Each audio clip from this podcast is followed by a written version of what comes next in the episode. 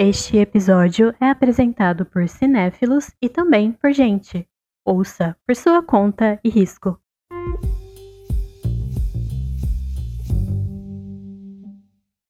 Olá, moradores! Eu sou a Bia.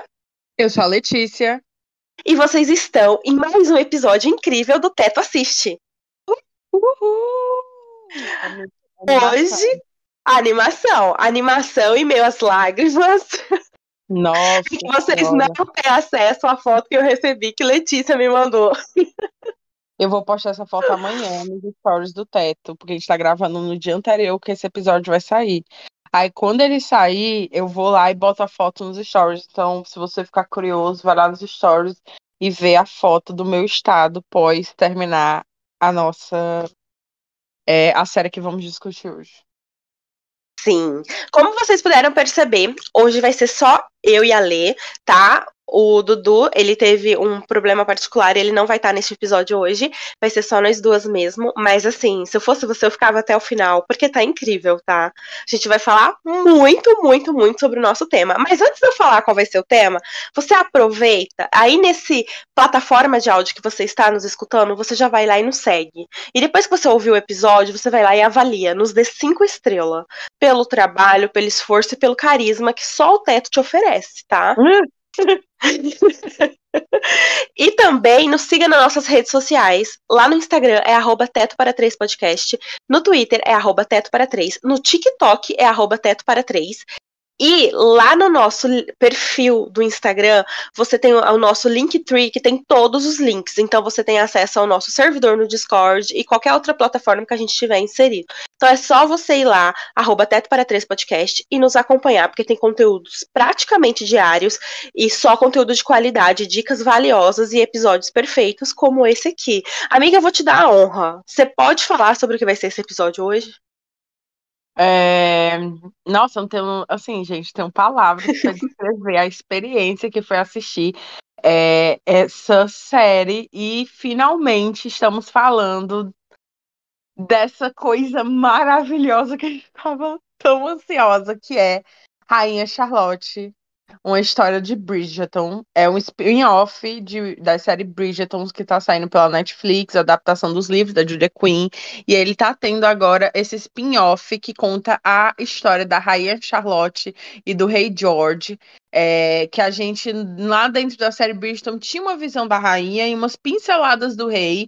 Então, nesse spin-off, a gente vai consegue é, adentrar mais dentro da história dos dois e entender como a rainha chegou na posição que ela está, o que ocorreu com o rei George, e aí a gente contextualiza nesse paralelo vários personagens secundários que são extremamente importantes para as narrativas que a gente assiste na série Bridgerton. E assim, ele é, vai contar a sinopse da série é essa história de amor da Charlotte com o George, desse casamento arranjado, onde ela vem da Alemanha para se casar. É, ela era uma princesa na Alemanha e aí ela foi prometida ao George e ela, eles nem se conheciam, eles vão se casar sem nunca nem ter se visto pessoalmente por conta de é, coisas políticas e também relacionadas à saúde do rei que no caso é o George, e, e aí você vai ter o desenrolar desse relacionamento após esse casamento de conveniência, e também é, a história, que isso não é um spoiler, porque já tá dentro da série Bridgerton, que é a história do George, que na série Bridgerton ele tem, ele sofre de uma condição mental, é, ele tem algum transtorno mental na qual a gente não consegue ter certeza, e aí vai mostrando toda essa trajetória de como o rei chegou ao estado que ele está sendo apresentado dentro da série principal e como a rainha Charlotte foi nessa caminhada junto com ele. E assim, é isso, a sinopse está disponível na Netflix para quem quiser assistir tanto a série Bridgerton quanto a série é, da Rainha Charlotte. E acho que é isso, né, amiga? Podemos falar Sim. agora nossas impressões sobre a série, deixando claro que essas discussões do Teto Assiste sempre contêm spoilers, porque a gente vai é, destrinchando as, os áudios visuais, no caso filmes, séries que a gente vai assistindo. Então, uhum. caso você não tenha assistido ainda a série Rainha Charlotte, é, por favor, vai lá, assiste, caso você se importe com spoilers. É isso. Isso. E, gente, eu já vou começar dizendo assim: a, a série ela me surpreendeu de todas as formas possíveis e inimagináveis, tá? Ela, eu tinha uma expectativa e ela foi além da minha expectativa. E eu tô muito feliz porque eu venho de uma leva de séries, de adaptações, em que eu só. Que assim, vocês estão cientes aí. A hater vive presente, tá? E hoje eu vim o quê? Vim vomitar com íris. Vim tecer elogios. vim, vim dizer o quanto essa série para mim, ela é impecável e irretocável. Ela tá linda, ela tá maravilhosa. Eu acho que a, a pra, o, o, primeiro ponto que eu quero entregar para vocês é isso. Eu amei Rainha Charlotte, é uma minissérie, ela tem seis episódios, eles chegam ali em torno de uma hora, mas passa muito rápido, muito rápido, porque é muito envolvente, é viciante. A gente se vê preso nos enredos daqueles personagens, em todas as emoções, porque é uma série complexa no sentido de que ela aborda temas sensíveis e temas necessários desde o primeiro episódio. Como a Lê falou, a gente vai destrinchar esses episódios ainda, mas as minhas primeiras considerações são essas. E você, Lê? É... Igual idem. É uma série que ela mexeu muito comigo, porque ela vai tra trazer como dois assuntos principais coisas que me atingem de uma forma muito pessoal. É, não é segredo para ninguém que eu adoro a série Bridgerton. Aliás, todas nós do Teto amamos a primeira temporada de Bridgerton uhum. e a gente estava muito animado para a série, ficamos muito decepcionados com a segunda.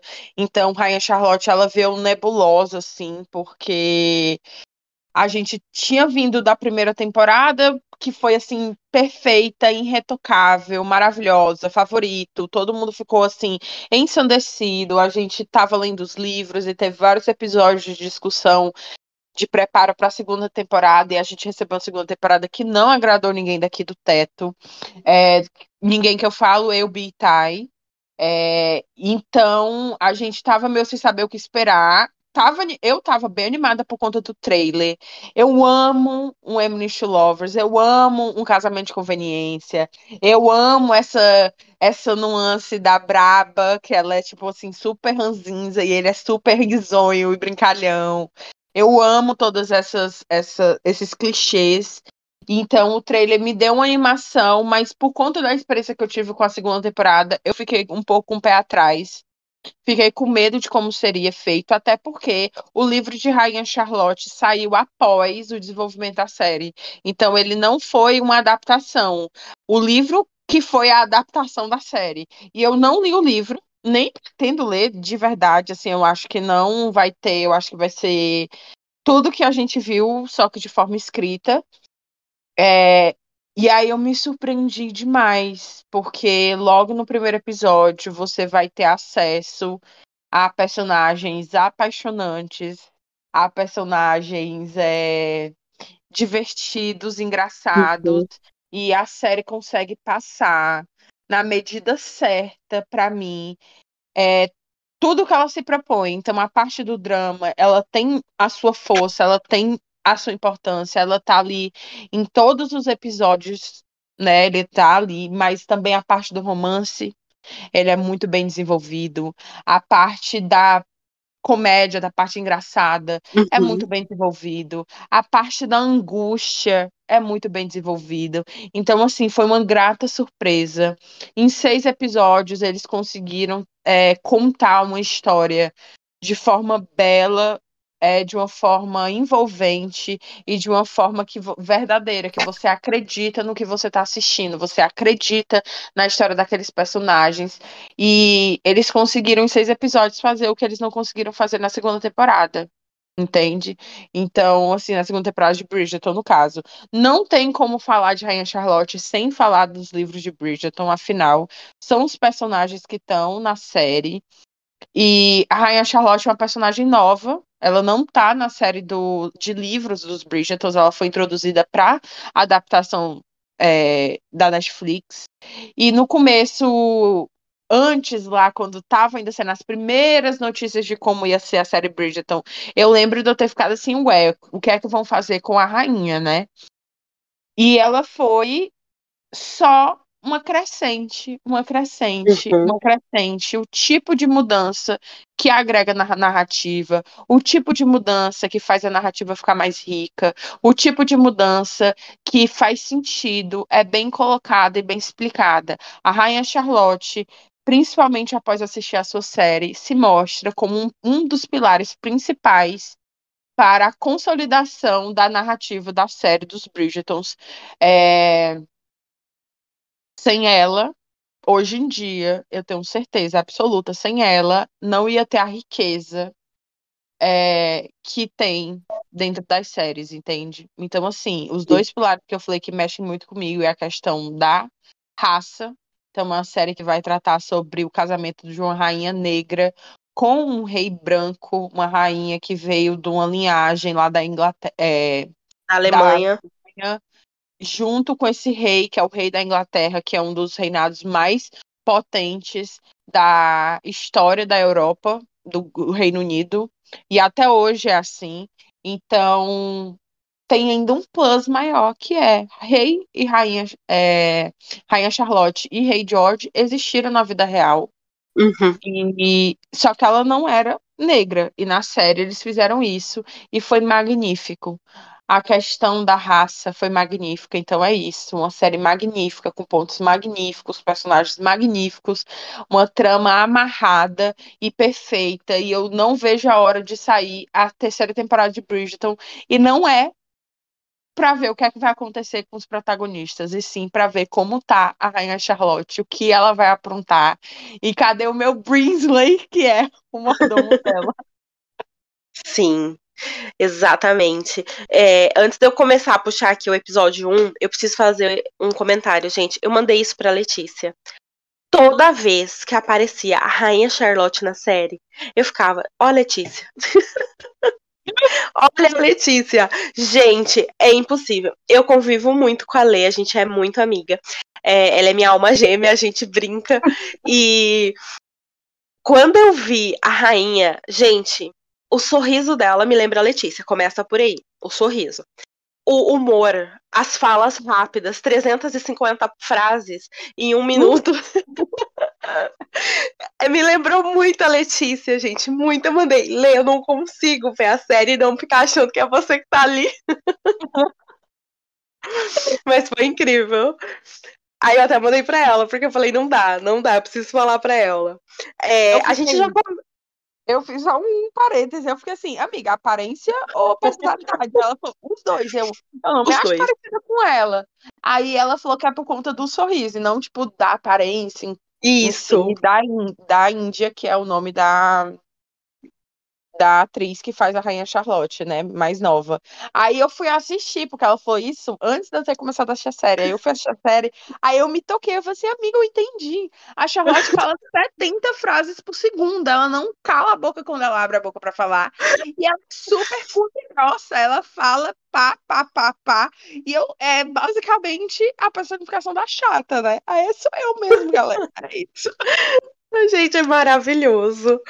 A gente começa o primeiro episódio, né? Como a Lê já explicou, com a Charlotte sendo enviada para Inglaterra porque ela vai fazer esse casamento. Ela tem 17 anos. Ela não queria. É um acordo de negócios. A Grã-Bretanha tá com os, os cofres vazios. Eles precisam fazer esse negócio. Precisam de dinheiro e precisam estabelecer um governo forte. Então ela vem, ela seria perfeita para isso. Só que quando ela chega, ela não é uma inglesa, ou seja, ela não é branca. Né? Chegou a Rainha Charlotte e ela é uma mulher preta. E aí você percebe nitidamente na série o desconforto. A maneira como as pessoas estão olhando. E teve uma fala que eu até anotei, que eles fazem, os- a, a mãe do rei fala, precisamos enviar convites para os iguais a ela. Nossa! Aí você já entende que a série vai tratar o racismo. E ela trata muito bem o racismo. A questão Uhum. dos títulos sendo distribuídos só depois da chegada dela, a forma como as pessoas é, querem manter a distância, elas não estão satisfeitas por ver pessoas pretas ascendendo e se tornando iguais em termos de posição e poder. Isso incomoda. É, porque de dinheiro a galera é muito mais rica. Em vários das pessoas racializadas tem muito mais grana, vem de linhagens muito mais robustas e grandes e poderosas do que as pessoas brancas, mas por elas não serem brancas, elas não são vistas da mesma forma. Obviamente, vale ressaltar que isso é uma narrativa ficcional. Uhum. Não foi assim que aconteceu na realidade, obviamente. É, isso é total algo criado dentro do universo, muito por se ter a Shonda Rhimes na direção, na produção da série, uma das pessoas que faz a série, que é uma mulher negra, hum, é muito foda por sinal, né? Sim. E eu achei genial a forma como ela inseriu isso na história, porque questionou-se muito quando lançou Bridgertons, né? Por causa dos personagens pretos que nos livros não tinham. Uhum. E aí eu acho que a Shonda veio nessa com a rainha agora, Charlotte, e deu aquele tapa. Toma, galera, foi isso aqui, ó. Explicou para vocês, deixou claro, né, como eles foram ganhando títulos, como eles se tornaram da nobreza. Então, ela é maravilhosa em tudo que ela constrói. E esse primeiro episódio, para mim, é icônico por causa disso. A gente consegue ter pequ... os primeiros vislumbres, né, da juventude da rainha, ela ainda portando inocência, porque ela é uma menina de 17 anos. Ela tá chegando num país estranho, com uma linguagem estranha, comida diferente. Então você ainda vê inocência, você ainda vê pureza, você ainda vê leveza. Ela ainda não tá contaminada pelo que vai vir com o peso da coroa. Então eu gostei muito desse, desse primeiro momento da série, dessa pequena rainha Charlotte. E aí tem a forma brilhante na qual eles introduziram é, o George conhecendo a Charlotte. e foi assim, gente, eu, que sou leitora de romance, fiquei assim, tremendo de alegria. Tem uma cena da Charlotte tentando pular um muro do palácio para fugir do casamento, porque ela percebe que ninguém fala sobre o rei. E aí você já consegue ter um vislumbre do que é que está acontecendo. Do, não é do que está acontecendo, mas você já percebe que tem algo diferente, tem algo que não está é sendo mostrado pra gente, algo com o rei, principalmente, que uhum. não tá sendo mostrado para Charlotte também.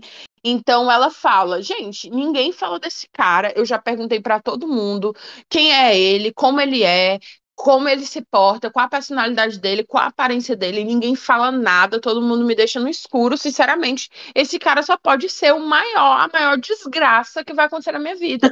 Porque se ele fosse uma pessoa ótima, maravilhosa, é, leve, feliz, respeitoso e bonito e tudo mais, o pessoal estaria falando dele para mim.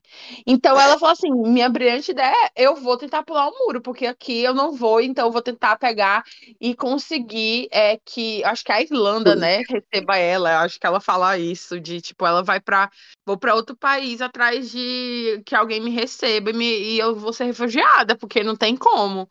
E ela tá pulando no muro e aparece um belo rapaz e ele fica olhando para ela, tipo assim, ela, você é, não vai me ajudar? E ele fala que não, que ele não vai ajudar. E ela começa a falar um monte, ele fica perguntando por que, que ela tá falando aquilo. Aí ela fala que é porque ela acha que o rei é um monstro, que ele deve ser um ogro e tudo mais. E aí ele fica rindo, e assim, ali para mim, é, assim, eles conseguem passar exatamente qual a personalidade de ambos os personagens. A Charlotte com Sim. aquela cara de que tá pensando um milhão de coisas ao mesmo tempo. E ela começa a falar de forma descontrolada, e é aí que a Bia fica achando que sou eu na série. aquela cara de louca que ela fica se olhando para um lado para um outro, um lado porque o cérebro dela não para um segundo e ela fica pá, pá, pá, pá, pá, pá, falando e ele olhando para ela e sorrindo e admirando e pensando tipo assim, um cara de bobão e aí ele fala que, tipo, aí ela fala que tá fugindo do rei porque ela não quer casar com ele. E aí ele fala, então eu não vou ajudar você a fugir, porque eu não acredito, eu não vou aceitar ajudar a pessoa que tá querendo fugir de casar comigo. E aí ela fica em pânico e ela entra em choque porque ela não sabia que ele era o rei. E ali ele se apresenta como uma das coisas que é mais importantes para a série. Ele olha para Charlotte, pega na mão dela e fala que para ela ele é apenas o George. Ele é apenas uhum. É, ele é o rei também, mas para ela ele é apenas o George. Então, que ela pode ficar tranquila que ele vai ser apenas ele mesmo com ela. E isso é uma das coisas mais bonitas que acontece na série, é uma das coisas que é mais resgatadas dentro da narrativa. Depois tem o casamento. Eu comecei a chorar no casamento. Eu não sei por que ao certo. Mas eu já sou uma pessoa que chora em casamentos no geral, tá, gente? Eu sempre fico emocionada em casamento. Mas não acontece muito quando é casamento, assim, na televisão, de série, de filme. Às vezes não é. Na vida real é mais impactante. Mas eu criei uma simpatia, uma empatia, uma ligação tão forte com eles dois, logo nesse primeiro episódio, que eu não sei explicar de forma racional. Não sei o que foi que me fez ter uma ligação tão forte que eu me importei com eles de forma tão rápida. É, talvez a parte da questão da raça, talvez o, o, fato de eu saber o que é que ia acontecer com o George, já que a gente já tinha visto como ele era nas temporadas de Bridget, eu não sei ao certo, mas me pegou demais. E aí, daí até o final do primeiro episódio, eu chorei assim por uns 20 minutos, pelo menos. Eu mandei áudio para as meninas no grupo do teto, e falei, galera, eu não sei o que é que tá acontecendo, porque eu não paro de chorar. E foi um choro, tipo assim, um choro mesmo assim de ligação, de emoção. Eu não sei explicar, gente, foi muito louco. E aí é isso. Final do, do primeiro episódio tem um gancho bem grande, né, amiga? Tem. E aí a gente chega no segundo episódio e eu já falo assim para vocês. É, aqui no primeiro a gente já tava assim, nossa, que figurina impecável, ai que trilha sonora maravilhosa. E aí o segundo episódio, gente só assim é, reforça o quanto realmente a série veio sem defeitos. Uhum. Apresentando tudo de maneira impecável, tá?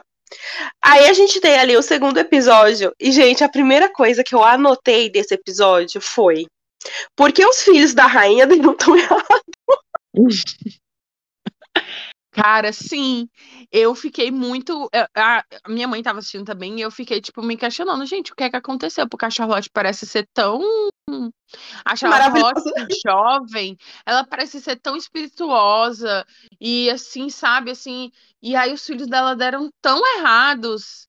Mas tem explicação para tudo nessa vida, né, gente? Como a Bia falou, essa série é impecável. Ela conseguiu amarrar todas as arestas até o final até o final. A gente tem esse segundo episódio, a rainha abandonada. No sentido de que o, o rei, ele, o George, né, ele claramente tem um problema e a gente vai percebendo isso.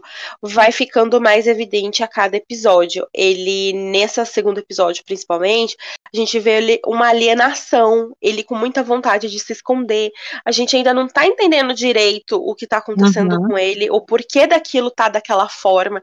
A gente não viu nenhum episódio de fato dele ainda é, tendo uma crise ou um problema, então a gente só fica muito angustiado porque você não tá entendendo. Porque você começa assim, eles naquele troca de primeiro olhar, ele muito fascinado pela Charlotte, o casamento Sim. e tal, e some. Tipo, não vou consumar o é, casamento. Que é o gancho do primeiro episódio. Ele tem, ele chega, dá de presente a casa de Buckingham, que hoje em dia é conhecida lá na Inglaterra, que é a moradia da família real é, britânica. Ele dá a casa de presente para Charlotte, deixa ela lá e fala: tá aí, é, eu moro em Kiel e eu vou morar, é, vou para minha casa agora, tá? Você fica aí e a gente se vê aí qualquer dia. E a Charlotte fica, tipo, sem entender. E ela vem uma das cenas mais pesadas para mim, que aí eu chorei largada também, amiga, que é ela fala. mas você vai me deixar aqui e, e, e, e, George, você não pode fazer isso.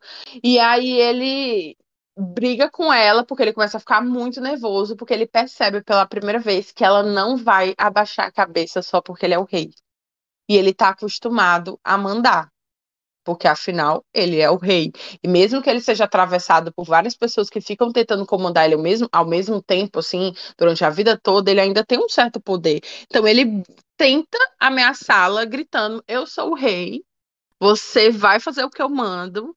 E aí ela olha para ele, e aí, cara, que, que brilho. Ela olha para ele e fala: Ah, perdão, é porque eu assisti em inglês. E ela fala: Your Majesty, Ai, não vou conseguir falar porque eu não tenho um sotaque britânico, mas ela fala: Perdão, Sua Majestade, eu pensei que você era apenas o George. Isso. Agora, se você não tem mais nada para falar, eu vou me, né? Vou pro meu quarto. E ele fica estático, porque ele, puta que pariu, fez uma merda muito grande. Aí você fica sem entender nada. E aí chega no segundo episódio. Aí que a coitada tá largada de uma forma que você não entende mesmo. E aí foi a hora que eu recebi a mensagem da Bia no meu, no meu WhatsApp falando: gente, tem alguma coisa de errada com o rei. Ou ele é bipolar, ou ele é TDAH, ou ele é broxa. Tem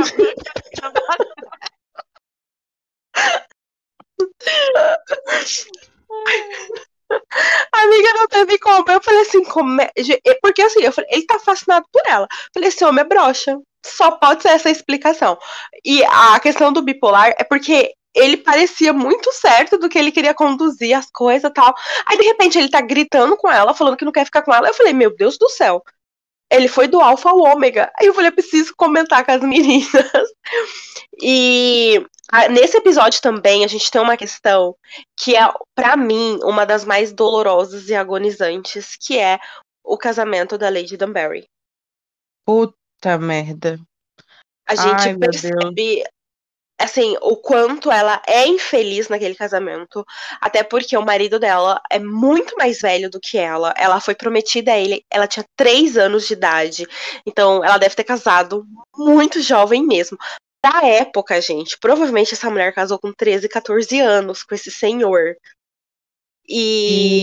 E ela já tinha quatro filhos com ele quando é, a Charlotte a chega. Começa, né, quando a Charlotte chega. E os filhos dela, vários deles já tinham, tipo, 5, 6 anos de idade. Então, assim. Sim. E aí você percebe é, o quanto o ato matrimonial é pesadíssimo, é doloroso, é, é algo que deixa ela mal, é desconfortável. É, é, não, hoje nós temos essa consciência de que é estrupo. Ela com certeza não queria. Mas daí eu vi muita gente falando assim: ah, a série tá romantizando estupro. E para mim, gente, eu vou falar isso muito assim, de coração aberto, tá? É, eu não acho que a série romantizou o estupro. Eu acho que a série trouxe um fato. Era eu vitoriana também. antigamente, e, e eu vou falar isso assim, agora muito na intimidade, até da minha avó, quando a minha avó casou, e ela fala da primeira noite de núpcias que ela não sabia absolutamente nada do que ia acontecer. E depois que aconteceu, é, você sabe que era assim. O marido queria, ele tinha. Uhum. Você era um objeto de procriação. Uhum. Sim, jogando claro mesmo, a mulher era uma bolsa de carregar bebê. Ela só era isso um orifício para o homem usar e ela engravidar. Mulher não tinha voz, mulher não tinha poder, mulher, mulher era um objeto e ela tinha que estar tá disposta a hora que o marido quisesse. Uhum. Fosse uma, duas vezes no dia. Então a série, ela não tá romantizando, ela tá apresentando um fato era aquilo lá. Tanto que você vê que a Lady Dunbarry, ela meio que se desliga ali do que tá acontecendo Sim. e fica encarando o teto, fica pensando em outras coisas, porque é mais ou menos assim, acabou o marido. E Sim. aí, por mais que hoje a gente saiba que isso é estupro, né, por mais que a gente hoje saiba que isso é totalmente errado, seja numa relação de homem e mulher ou em qualquer relação, que a gente sabe que não é assim que funciona, fica o questionamento. Quantas mulheres ainda hoje uhum. não se submetem aos seus parceiros só uhum. porque elas têm que cumprir o papel de esposa, porque se ele não achar em casa, ele vai procurar fora. Uhum. Então, assim, para mim é uma das coisas mais angustiantes. Doía na minha alma toda vez que aparecia uma cena deles. Eu chorei até, eu acho que. Como... Gente, eu não sei o que. Essa série, juro, ela é o favorita, porque ela me mexeu de uma forma de assuntos muito. Gente, sabe assim, eu falei com a Bia quando eu fui ler leitura de verão. Tem poucas coisas na vida que a gente consegue reunir assuntos que batem muito com a gente, né? E essas coisas, tipo assim, After Sun, teve várias coisas que trataram, que bateram muito comigo.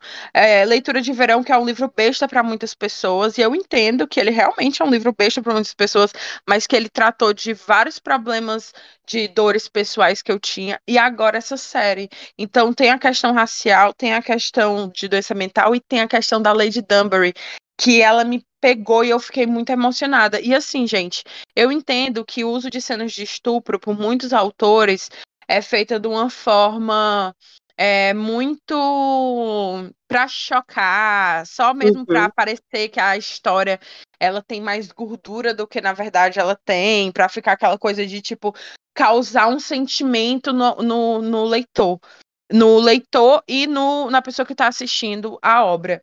É, eu não enxergo dessa forma o que é retratado na série é, da Rainha Charlotte, porque foi extremamente importante para a gente entender o que aconteceu e por que, que a Lady Dunbury é a Lady Dunbury que a gente conhece é, na série dos Bridgetons.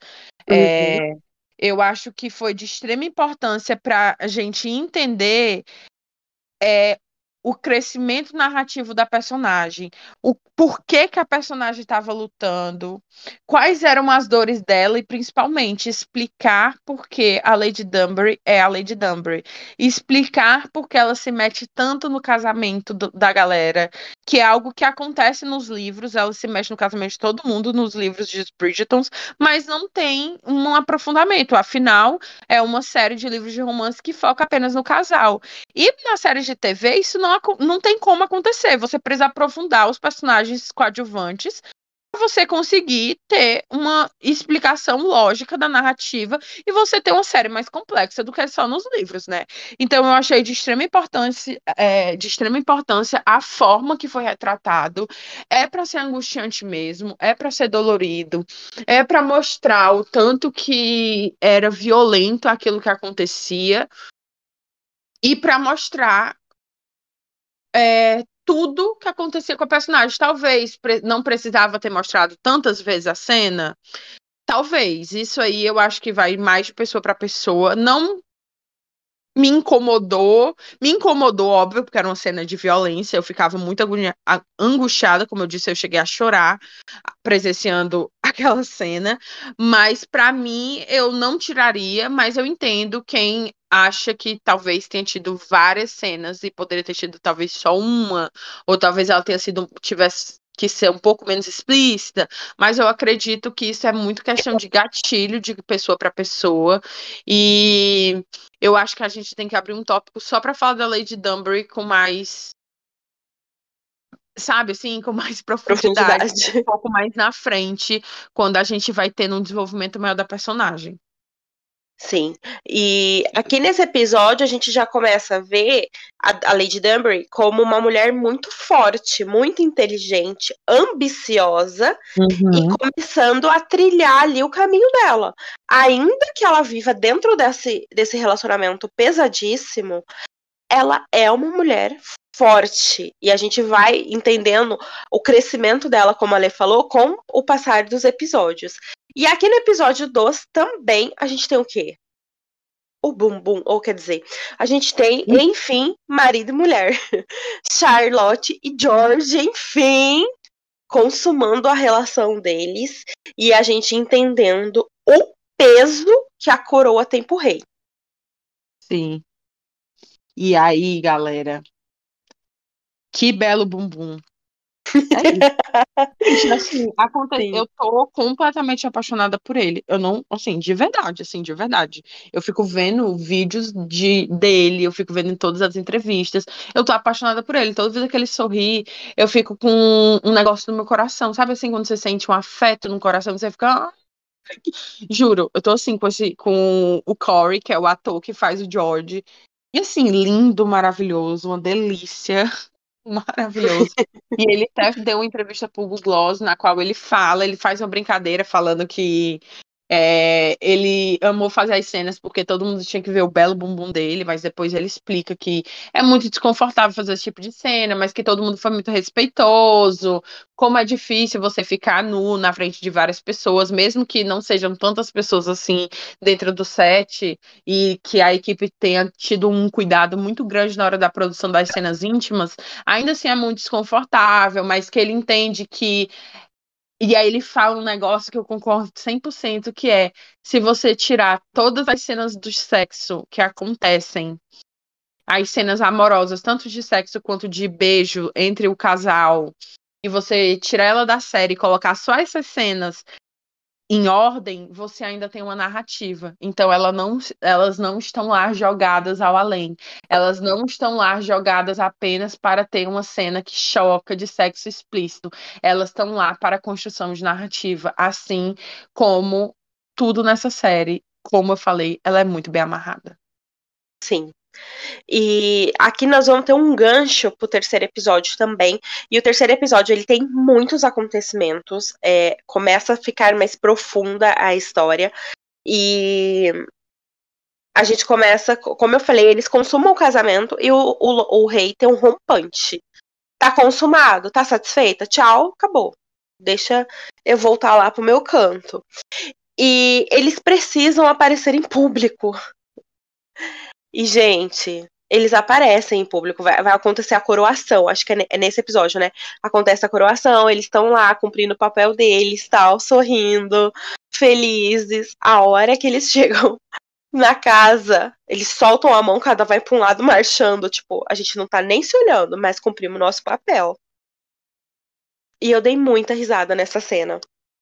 Porque revela bem assim, eles são jovens. A, a, gente não pode descartar o fato de que eles são jovens. E eles estão ali, assim, fervendo um pelo outro, gente, no bom sentido mesmo. Eles, eles têm uma atração, eles se dão muito bem. Só que o George não consegue se abrir com a Charlotte, então ela não sabe o que tá acontecendo, ela tá ali ainda meio por fora da situação, sem entender, muitas vezes se culpando, achando que ela fez algo de errado, que ela que ele se arrepende, ela tem umas cobranças com ela mesma em relação a isso. Então, assim, quando eles se colocam em público, em público tá tudo lindo. A hora que o público acaba, cada um marcha para um lado, eu tive que rir.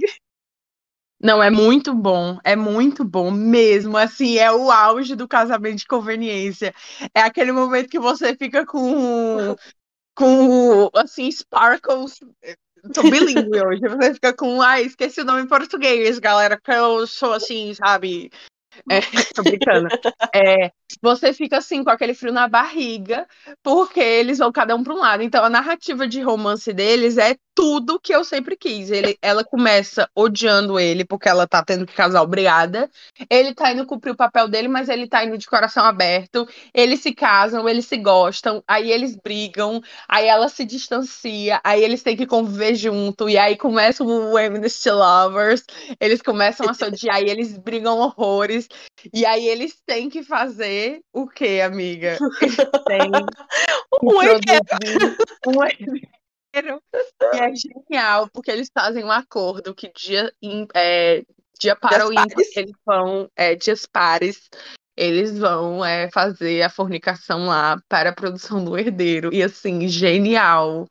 Essa construção de ela chega lá e aí você vê que eles querem ficar um com o outro e eles usam a desculpa do hoje é dia pá, hoje é dia pá, então bora. E eles brigam enquanto eles estão lá no negócio, eles brigam, eles discutem.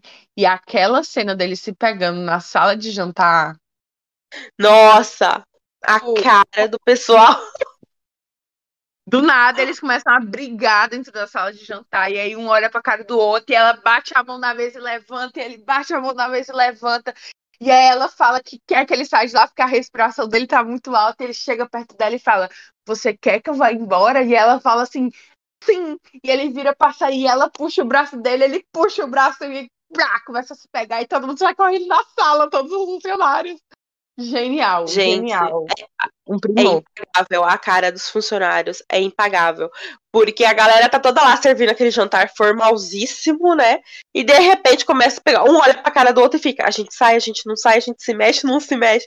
Olha, é só cena de milhões. Eles podem se detestar, mas eles adoram se pegar. É incrível. É. E aí, nesse episódio também, a gente tem o quê? Um vislumbre da Lady Dunbury novamente, porque ela vai conversar lá com a mãe do rei. E a gente Uhum. começa a notar ali que ela, ela precisa ser uma ótima chantagista. Uhum. E, a, e a, a gente volta para a questão do quanto ela está sendo forte e do quanto ela está galgando o espaço na sociedade. Porque os homens amavam tomar os créditos para si, mas nós tínhamos mulheres geniais. E, a, e essa é uma das cenas que a gente começa a ver ali a força que a Lady Dunbury tem e o que, que ela vai fazer para conseguir o que ela almeja. Sim. E também é um episódio em que a gente começa, a Charlotte começa a notar as peculiaridades do rei. Charlotte, gente, ela é extremamente astuta. Ela observa tudo. Você tá achando que não, e ela tá começando a pescar as informações. Ela tá começando a entender que tem algo acontecendo. Uhum. Sim. E essa questão da Lady Dunbury, ela vai começar, ela é muito bem feita para minha narrativa. Olha, você adolescente do Twitter que ficou "É isso, a Lady Dunbury é aquilo. Ai, eu odeio muito mais a Lady Dunbury agora. Pau no seu cu, entendeu? Uhum. É só isso que eu tenho pra lhe dizer. É uma construção que é foda, entendeu? Você pega uma mulher. Eu me emociono. to- Ai, eu não quero chorar.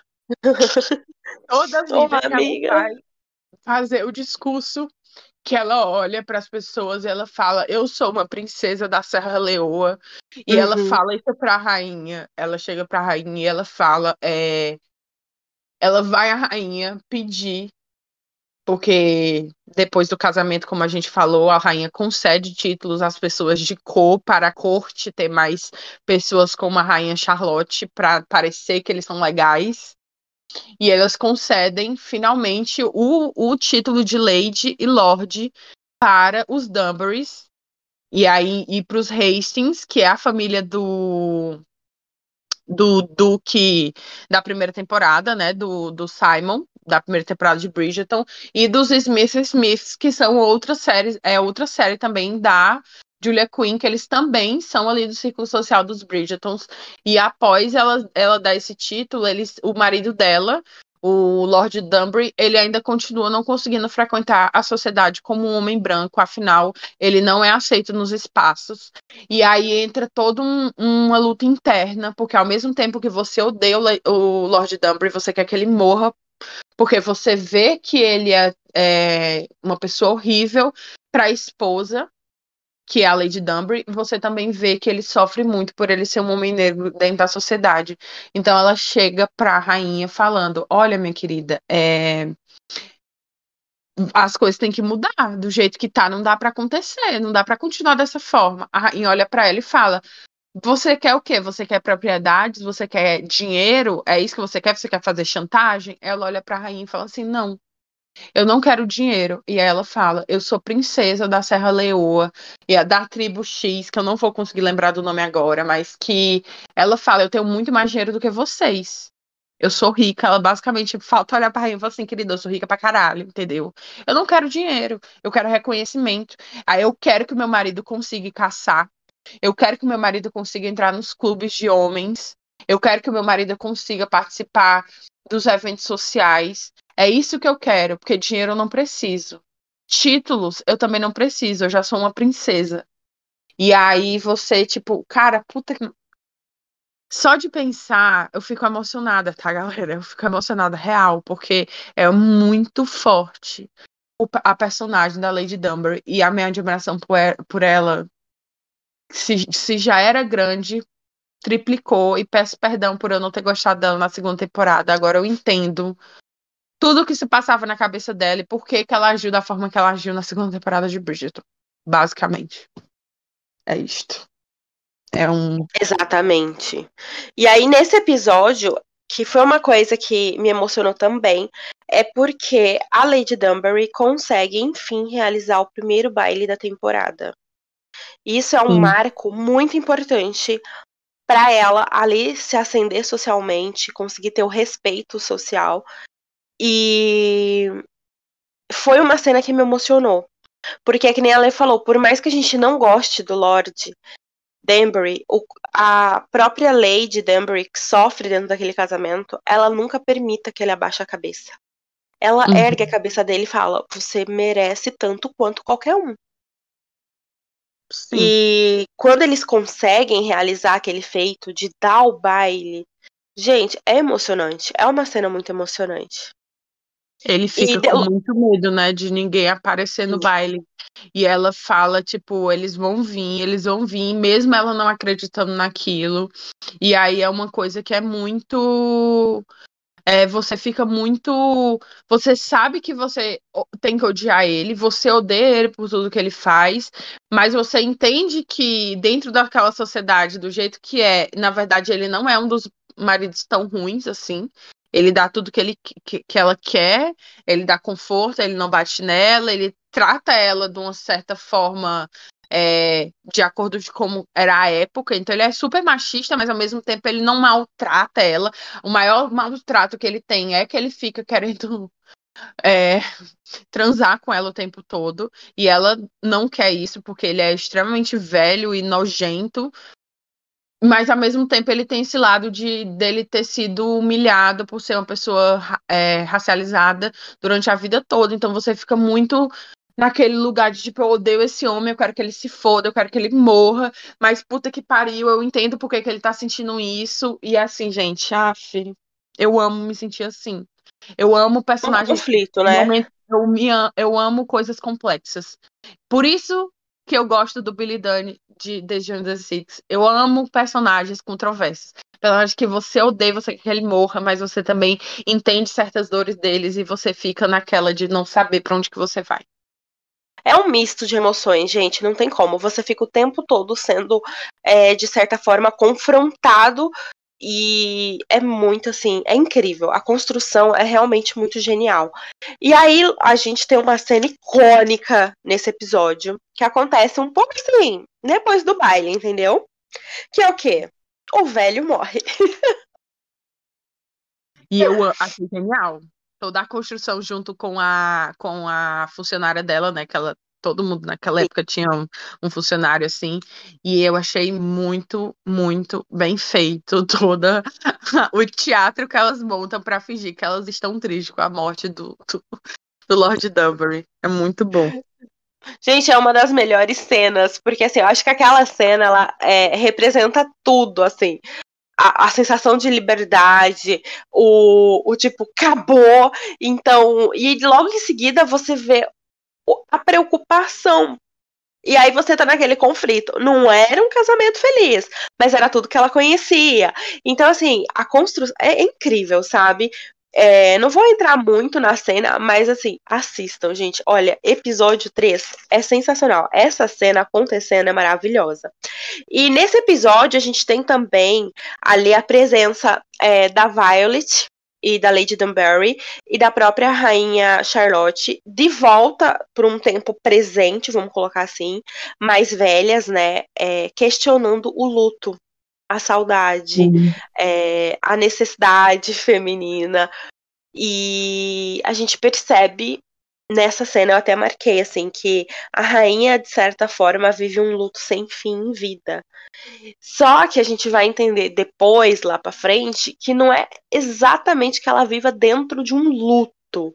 Uhum. Mas né? Mas como é, é, é uma vida um pouco é, solitária. Sim. Né? Mas a gente acompanha então ali um pouco essa volta, essa presença da Violet questionando um pouco o luto, a saudade, o jardim florescendo. É porque a, a, Violet eu achei muito interessante, vi muita gente reclamando disso também, que ai que absurdo que vão fazer a Violet Bridgerton e arrumar um marido. Não fica claro que isso vai acontecer.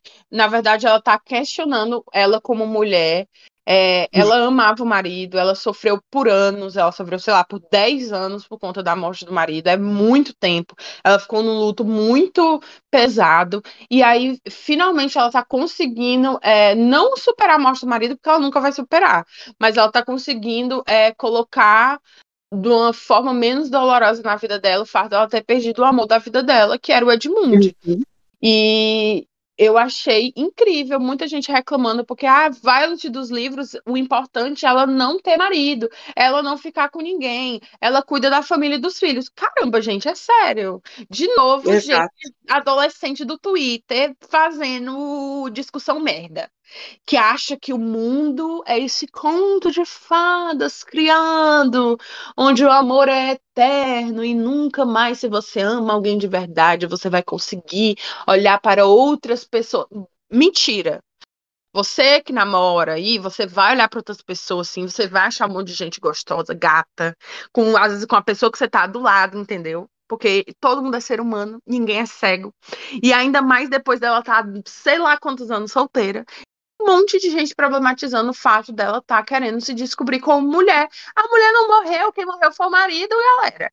Ela tá vivíssima, ela tem libido, entendeu? Ela tem hormônios, ela tem necessidades sexuais, ela ainda relacionar e ela merece ter um amor amoroso, não só um amor de filhos, não só um amor de amigas, ela também merece um companheiro na qual ela divida a vida. Afinal, ela é um ser humano como qualquer outro. Então, assim, eu achei genial essa introdução que não tem nos livros serem colocados dentro da série esse questionamento, porque para mim torna os personagens muito mais complexos e torna a série muito mais realista. É, e eu acho que se você leu todos os livros de Bridgerton, eu espero não estar tá cometendo uma heresia aqui, mas se eu não me engano, em Viveram Felizes para Sempre, que é o nono livro da série, fica-se subentendido que talvez a Violet tenha encontrado outra pessoa. Eu e isso é um desejo, ainda. e isso é um desejo da própria família, tá? Que tá vendo que tá todo mundo casando, tá todo mundo seguindo com a tua vida, e os próprios filhos estão ali. Mamãe, o que vai ser de você? Uhum. Tá? Então, assim, se eu não tiver muito enganada, porque, gente, eu li quando lançou, faz muito tempo mesmo. Mas se eu não estiver enganada, o nono livro da série traz esse questionamento aí, viu? Então eu achei Sim. muito interessante a série abordar isso já, já começar a dar esse gancho, essa ideia, até pela reflexão que a Lê trouxe do fato de que nós estamos falando de uma mulher e de uma mulher que é, tem necessidades, que precisa seguir com a vida dela, não tem como. Ela perdeu o marido muito jovem, ela cumpriu todos os papéis dela, ela seguiu o luto, ela criou os filhos. Então, assim, ela sempre manteve uma reputação impecável. Qual o problema? Então, assim, é o tipo hum. de discussão que realmente só adolescente que ainda acredita em conto de fadas pra achar que isso tá errado, porque não tem nada de errado. A gente tá uhum. tá. pelo contrário, trouxe essa carga verossímil, trouxe essa humanização para dentro da história. E eu acho genial. Eu acho que o que mais foda da série de da Rainha Charlotte é que ela tirou todas as personagens femininas dos locais que a gente estava acostumado a ver a enxergar, entende? Então a Violet não é só a mãe. A Violet não é só a mãe. A Violet ela é uma mulher, a Violet foi uma adolescente, a Violet teve pai, ela teve mãe, ela teve o primeiro baile que ela frequentou, ela teve experiência. A Lady Dunbury não é só uma velha ranzinza e casamenteira que fica tentando uhum. casar as pessoas. Ela tem uma carga, ela tem uma história, ela teve um marido, ela tem filhos. Rainha Charlotte, ela não é só apenas uma monarca que fica sentada cheirando pó e vendo pessoas se contorcendo e cuidando da vida dos outros para ler jornal de fofoca. Ela tem uma família, ela teve deveres, ela teve que abrir mão de várias coisas, ela teve várias preocupações e ela principalmente teve que cuidar de 15 filhos e de um marido que sofria de um transtorno mental muito, muito grave. Então, a, o, o principal ali do, do Rainha Charlotte para mim foi tirar esse papel simplório das pessoas personagens femininas mais velhas da série de Bridgerton, colocando ela como mulheres, como seres humanos, como pessoas é, múltiplas, como pessoas plurais que não são apenas mães da terceira idade, viúvas que ficam lá sentada o dia todo querendo casar alguém e esperando uma fofoca nova para resolver. Exatamente.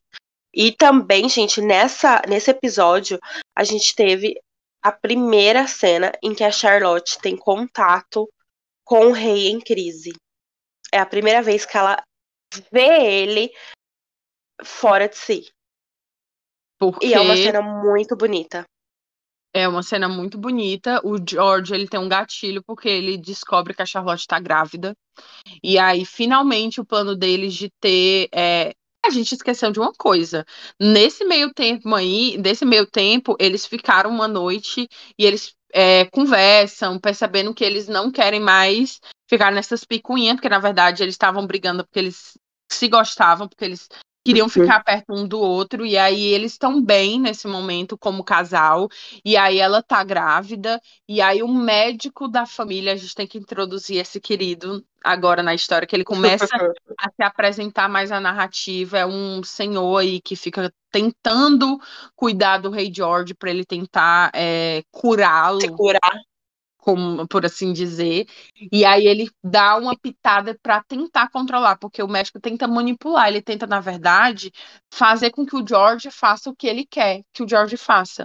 Então, quer que ele, ele vai lá e chega no George e fala que a rainha tá grávida, e aí o George tem um gatilho, e isso desencadeia uma crise muito forte nele. E é uma cena muito bonita.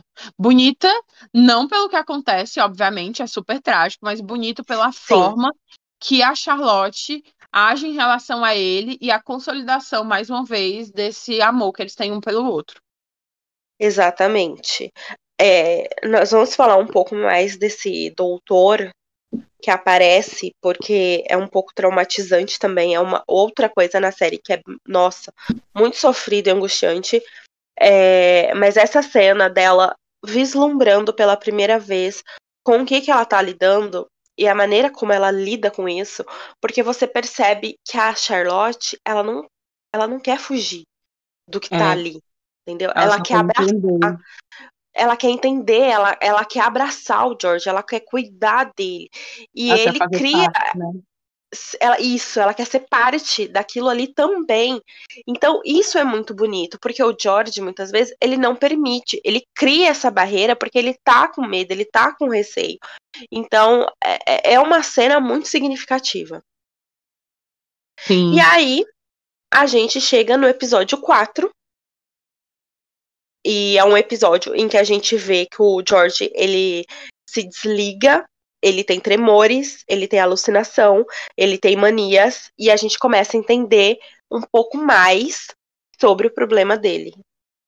Ainda que não tenha um diagnóstico, viu, gente? É, nem na época teve, até hoje se questiona o que ele teria tido. É, o rei de verdade, né, que foi considerado por muitos, né, como o rei louco, e, e ali né, né, nessa, nesse episódio a gente começa a entender um pouco do que realmente é isso. Aí é a hora que a gente vê a sugestão de. A, esse doutor chega com a sugestão de tipo uma terapia, com, quase como se fosse isso. O que ele precisa fazer? Conversar com alguém. Aí você acha, olha, que médico interessante. E aí, na hora que ele começa a aplicar os métodos dele, você vê que não é bem assim. Sim, isso aí para mim aí foi exato o sentimento. Eu dei um, minha mãe também conversei muito com a minha mãe sobre a série, ela também teve a mesma percepção. Parecia que era uma coisa nova. Tipo, eu falei assim, nossa, será que são os primeiros psicólogos?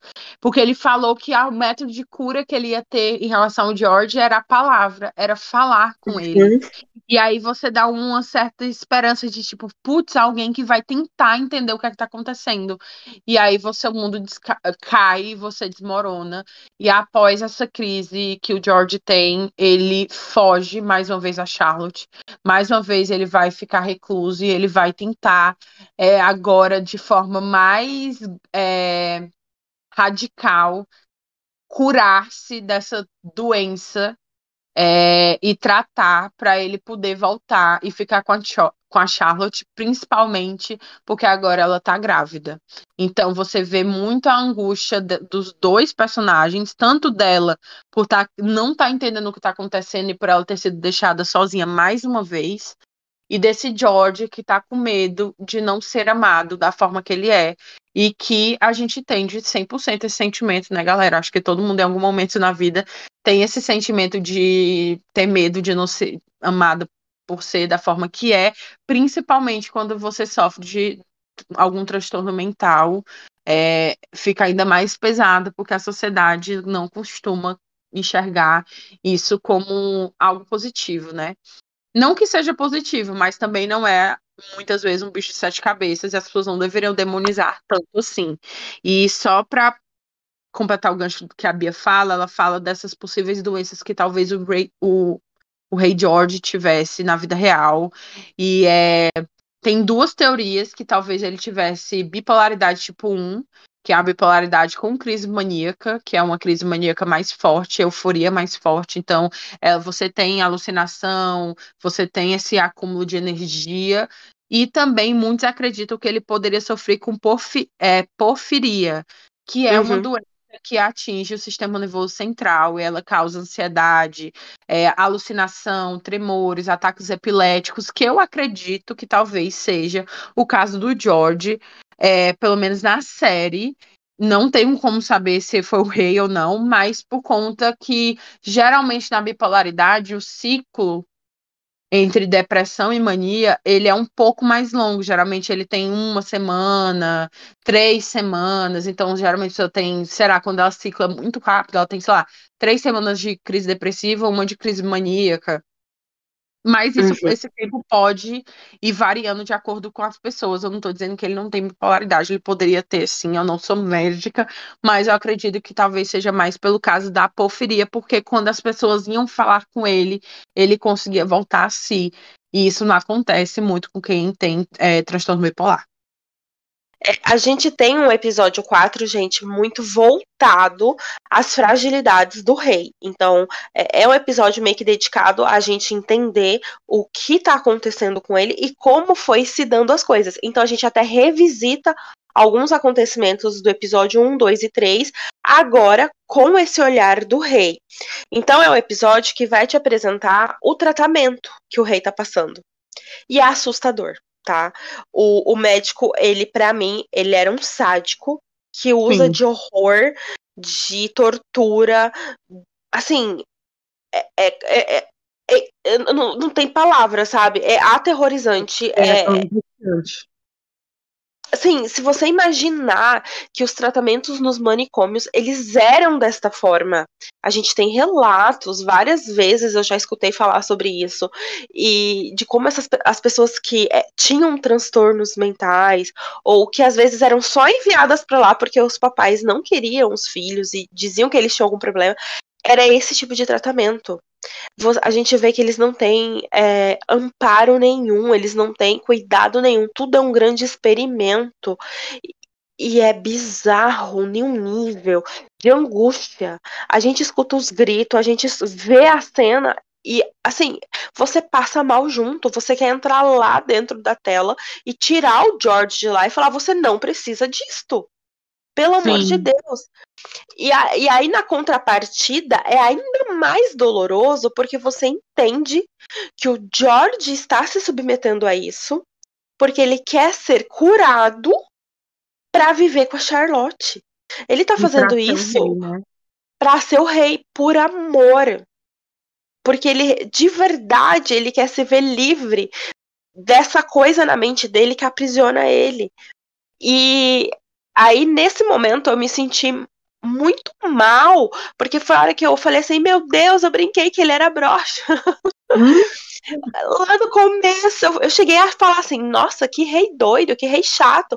E, gente, sabe, não tinha nada a ver. Então, esse episódio 4, ele é um episódio muito voltado para isso, pra gente entender o rei, o que tá acontecendo com ele e por que ele escolheu se submeter àquilo que é monstruoso.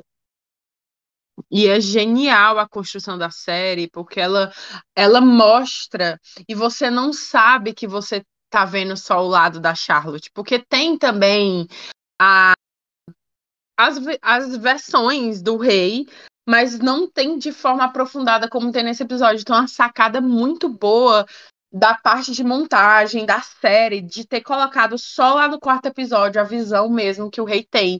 Então você vê diversas cenas que você não sabia o que tinha acontecido nos últimos três episódios. Então essa, essa mescla é muito importante para você entrar de forma muito profunda dentro da narrativa, porque você se coloca no lugar da Charlotte.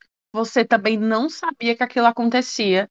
Você estava também de olhos vendados, você não tinha conhecimento daquele tudo que o rei estava passando, porque simplesmente não era né, algo que era mostrado.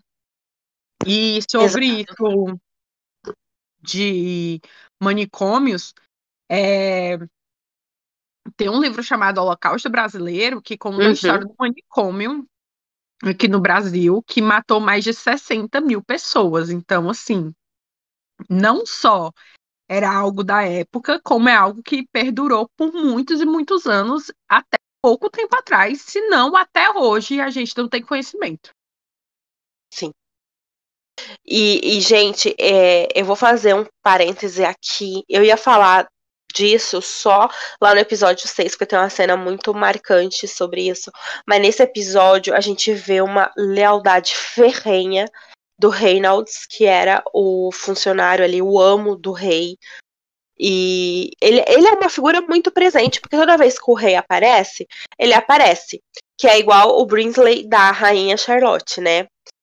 E ele tem uma lealdade, uma devoção com o rei muito grande. Ele tem um carinho, né? Um carinho, isso. Ou uma relação de amor mesmo com o George. Ele não é só mais um funcionário, é, ele se preocupa de verdade, porque ele é a única pessoa que sabe 100% do que acontece com o George, porque ele tá 24 horas com ele. E ele tenta, de todas as formas, proteger o George, tá? Até da própria rainha. Ele tenta, de todas as formas, é, criar esse, essa bolha de proteção em forma do rei para manter o rei confortável, para manter o rei bem. Então, assim, é muito bonito essa relação que eles têm na história. Sim. E aí, é... nós vamos então pro episódio 5. E o episódio 5, para mim, eu preciso falar assim, que é, é o episódio que reforça a força da mulher. Que é essa questão da, do que a Lê falou, da, deles terem tirado a, essas três senhoras do papel de apenas senhoras e as colocado com relevância e significado. Então a gente já começa sendo impactado com o peso que a Lady Dunbury vai receber em função do marido dela ter morrido. Porque os outros uhum. lords vão lá bater na porta dela. Ó, oh, o teu marido foi o primeiro a morrer. E aí? O título vai continuar? A gente vai perder? Como é que vai ficar isso? E aí a hora que a Lady Dunbury entende o problemão que ela tá na mão dela. Sim. Ela tem um filho de quatro anos, ele vai ser o novo Lord Danbury. Eles vão perder o que eles acabaram de construir. Como que vai ficar essa situação? Sim, e é muito legal ver toda essa relação, porque você entende a importância da Lady Dunbury dentro da narrativa, de, é, da construção da narrativa da atualidade da série Bridgerton. Porque a Rainha Charlotte já passa uns 30 anos antes do que Sim, a série Bridgerton. Então, há 30 anos atrás da série, pro Duque lá, o Simon, um beijo, uhum. Simon, aquela, o Simon, você é o gostosão que ele é, a gente não sabia muito bem, era e todo mundo é igual aqui na sociedade, pretos, brancos e amarelos, todo mundo tá uhum. aqui no meio, junto misturado, uma coisa meio realista e tal. E aí é na Rainha Charlotte que você tem todo o arco de entender a questão política por trás do que aconteceu e muito por conta da Lady Dunbury ter lutado pelo espaço dela e com ela ela ter trazido vários outros. Sim. Isso é magnífico de se assistir. Você, é. como pessoa negra, não tem como não se emocionar com esse tipo de coisa. Porque é, é lindo de se ver. Porque ela não pensa. Ela vira a chave de que ela não tá brigando só por ela. Ela tá brigando por toda uma sociedade. Não que ela já não tivesse uma certa consciência em relação a isso, mas é quando de fato, literalmente, bate a porta dela esse problema, essa problemática que ela vai enfrentar agora, né?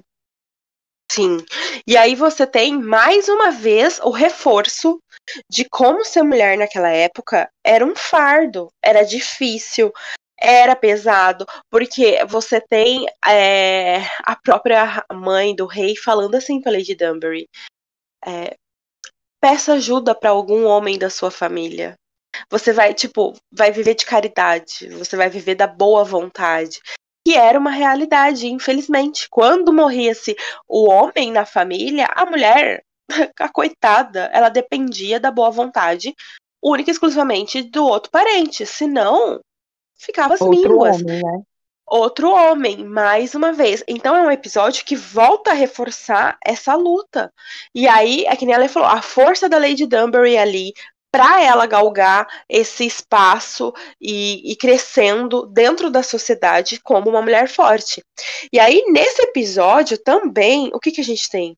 Lady Danbury e o pai da Violet. Gente, genial. Todo mais uma rasgação no Twitter de que absurdo! Era- O povo, o povo reclamando, o povo prefere, entende?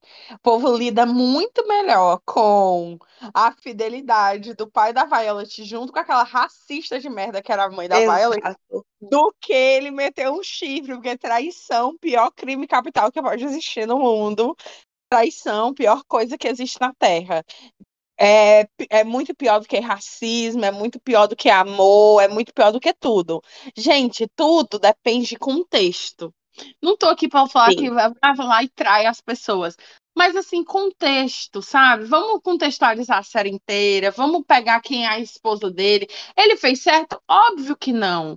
Mas eles são os grandes demônios e acaba todo o amor que vocês têm pelo personagem, que ele era um puta de um pai foda pra Violet, e ele era uma pessoa maravilhosa com os outros, foi uma das pessoas, a- a- os tais aliados, muitas, Sim. muitas aspas, é, na época, por ele ter um certo privilégio, então ele foi lá e tentou ajudar é, da forma que ele podia, da- dando um apoio para a Lady Dunbury, mas aí o pessoal não lidou bem com o fato deles terem tido um, um affair, deles terem tido um caso que eu achei genial.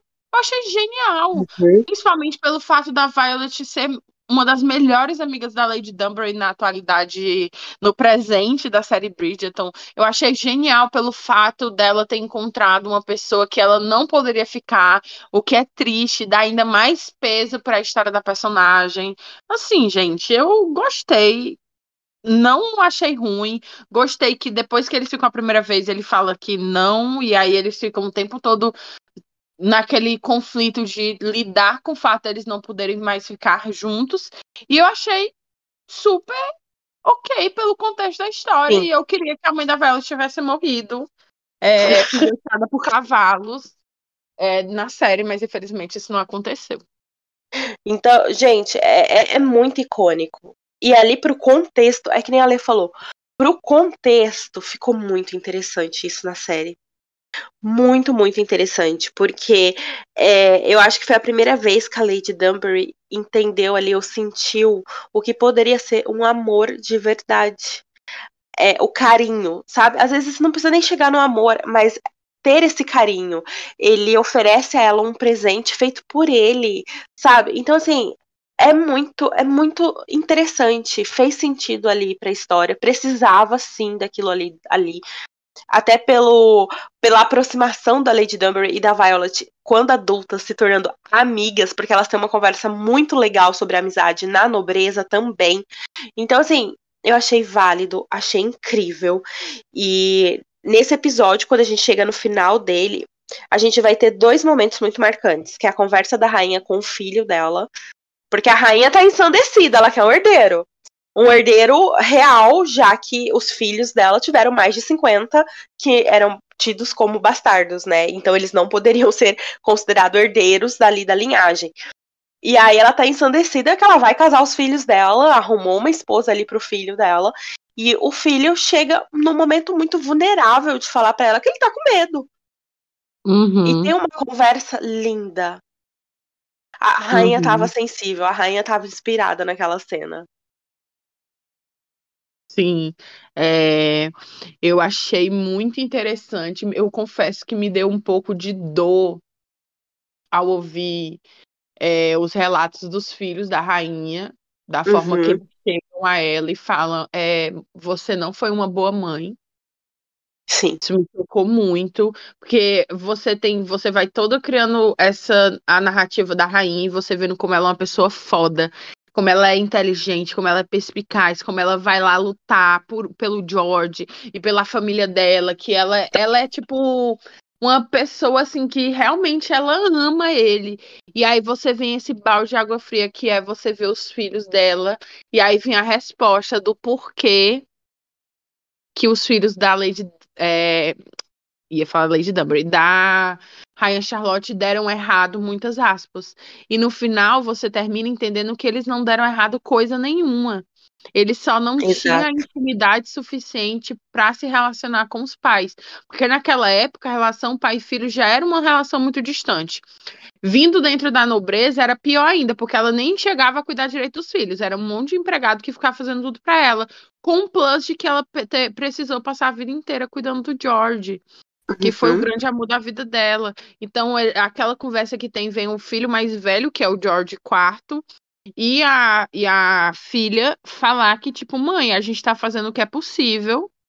É, o George perdeu a esposa, ela tava grávida, ele perdeu uma filha, ele tá de luto, ele não consegue pensar em conceber outra criança agora, porque ele tá triste. E eu já perdi diversas crianças, e ela fica em choque. E ela fala: Você já perdeu várias crianças? Eu não sabia. Aí ela, a filha responde: Como você ia saber? Você nem me conhece. Você... Aí ela uhum. tenta se explicar e eles falam: Você não foi uma boa mãe. Você é apenas a nossa rainha. E é muito chocante uma cena dessa. Mas aí a cena que a Bia tá falando no discurso que ela dá pro filho é que quando o filho vai casar, ela chega para ele e ela fala que o amor é uma escolha. O amor ele não cai das, de árvores, ele não vem pronto. O amor ele é uma escolha e ele é uma escolha que ele precisa ser feita todo dia. E ele é uma escolha que você é, dá trabalho, você vai ter muitos problemas, você vai ter diferenças, você vai ter conflitos mas que se você realmente quiser permanecer com aquela pessoa, você tem que tentar passar por cima desse tipo de coisa. Óbvio, gente, que isso aqui não é uma apologia a viva seu relacionamento Sim. abusivo aí, porque um dia pode mudar. A gente tá falando de um lugar muito de romantização de relações e de um local onde ela teve uma experiência na qual ela tinha um amor verdadeiro pelo parceiro dela. Entende? E o George em nenhum momento tentou machucar a Charlotte. Ele não era abusivo com ela, então é a experiência da personagem, tá? Isso não é real na, aqui na nossa realidade. E aí eu achei foda pra caralho quando ela fala isso pro filho. E ela fala que, tipo, tá tudo bem ele ter medo. Porque casamento é realmente uma coisa difícil, mas que ela tá lá e que ela acredita que ele consegue. E o quinto episódio, ele é toda uma relação, acho que sobre esse, o, é a parte da maternidade da rainha Charlotte, que muito passava por cima naquele lugar de ah, ela tá grávida e vai ter o filho, né? E lá Uhum, ele, ele dá um, uma explicação melhor de como de fato foi a relação. sim. E aí a gente tem um segundo é, acontecimento, que é o que vai fechar aí o episódio 5, que é a Charlotte, né? Rainha da porra toda, com todo respeito. Caralho, que foda. Metendo os quatro pés na porta e falando: Eu sou a rainha, eu ordeno que parem agora, porque ela encontra o George no meio de uma sessão de tortura, ou no caso de uma sessão de terapia, entre aspas, que o médico tá aplicando. É aquela cena bizarra. É, você já tinha tido a cena do Reynolds entrando dentro da sala, porque ele ficava muito angustiado com essa tal sessão de terapia. E ele tentou intervir quando ele criou forças para isso. Porque vale lembrar também, gente, que é, eu quero muito falar do Brinsley e do, do Sim. E tudo mais depois, mas é muito importante lembrar que por mais que ele tivesse uma relação muito próxima com o rei, ele ainda era um funcionário, ele ainda era uma pessoa que ele obedecia ordens. Então ele fica muito nessa relação de conflito interno do que ele vai fazer em relação ao George. E ele chega a invadir a sessão de tortura para tentar tirar o George de lá, e as pessoas batem nele, botam ele para fora, e é mais ou menos no mesmo momento que a Charlotte ela tem esse estalo que ela, depois de ter agu aguentado muito abuso de muitas pessoas, principalmente uma relação difícil com a sogra dela, que é a princesa viúva, que a gente também precisa depois falar da princesa viúva. É, e de toda essa interação, porque ela é muito importante para a série. Ela dá um estalo dela fala assim: caralho, eu sou a rainha, né? Eu sou a rainha, eu que mando nesse caralho. Quem manda, a, a, única pessoa que pode mandar acima de mim é o rei, e eu vou atrás do rei, e ela e o Binsley ajuda ela, e eles vão lá, e ela chega invadindo, e ela fala: pare agora, mas você não pode, mas eu sou a rainha, eu estou mandando você parar, e você vai parar e ponto final. E aí, para mim, uma das cenas mais bonitas, uma das coisas mais importantes dessa série que é quando ele fala, mas ele vai ficar louco. E ela responde, isso o médico fala para ela, eu não posso parar porque ele vai ficar louco. E ela olha para ele e fala, deixa ele ficar louco. Se ele quer ficar louco, que deixa ele ficar louco. Aí, sanidade não é mais importante do que felicidade, não é mais importante do que a alma dele. Então, se ele quer ficar louco, deixa ele ficar louco. Não me importo com isso. E ele fala: Você tá, vai querer brigar com ela. Ela olha para ele, fica muito séria e fala: E você fica feliz que eu tô encerrando só essa sessãozinha de tortura aqui. Eu só tô apenas dispensando você desse cargo de médico da, da realeza, porque você tem que agradecer o fato de eu não estar mandando matar você, mandando a, a, se livrarem de você, porque o que você fez é tipo imperdoável. E aí eu falei assim, Puta que pariu! É ela, galera. Ela é ela, a rainha.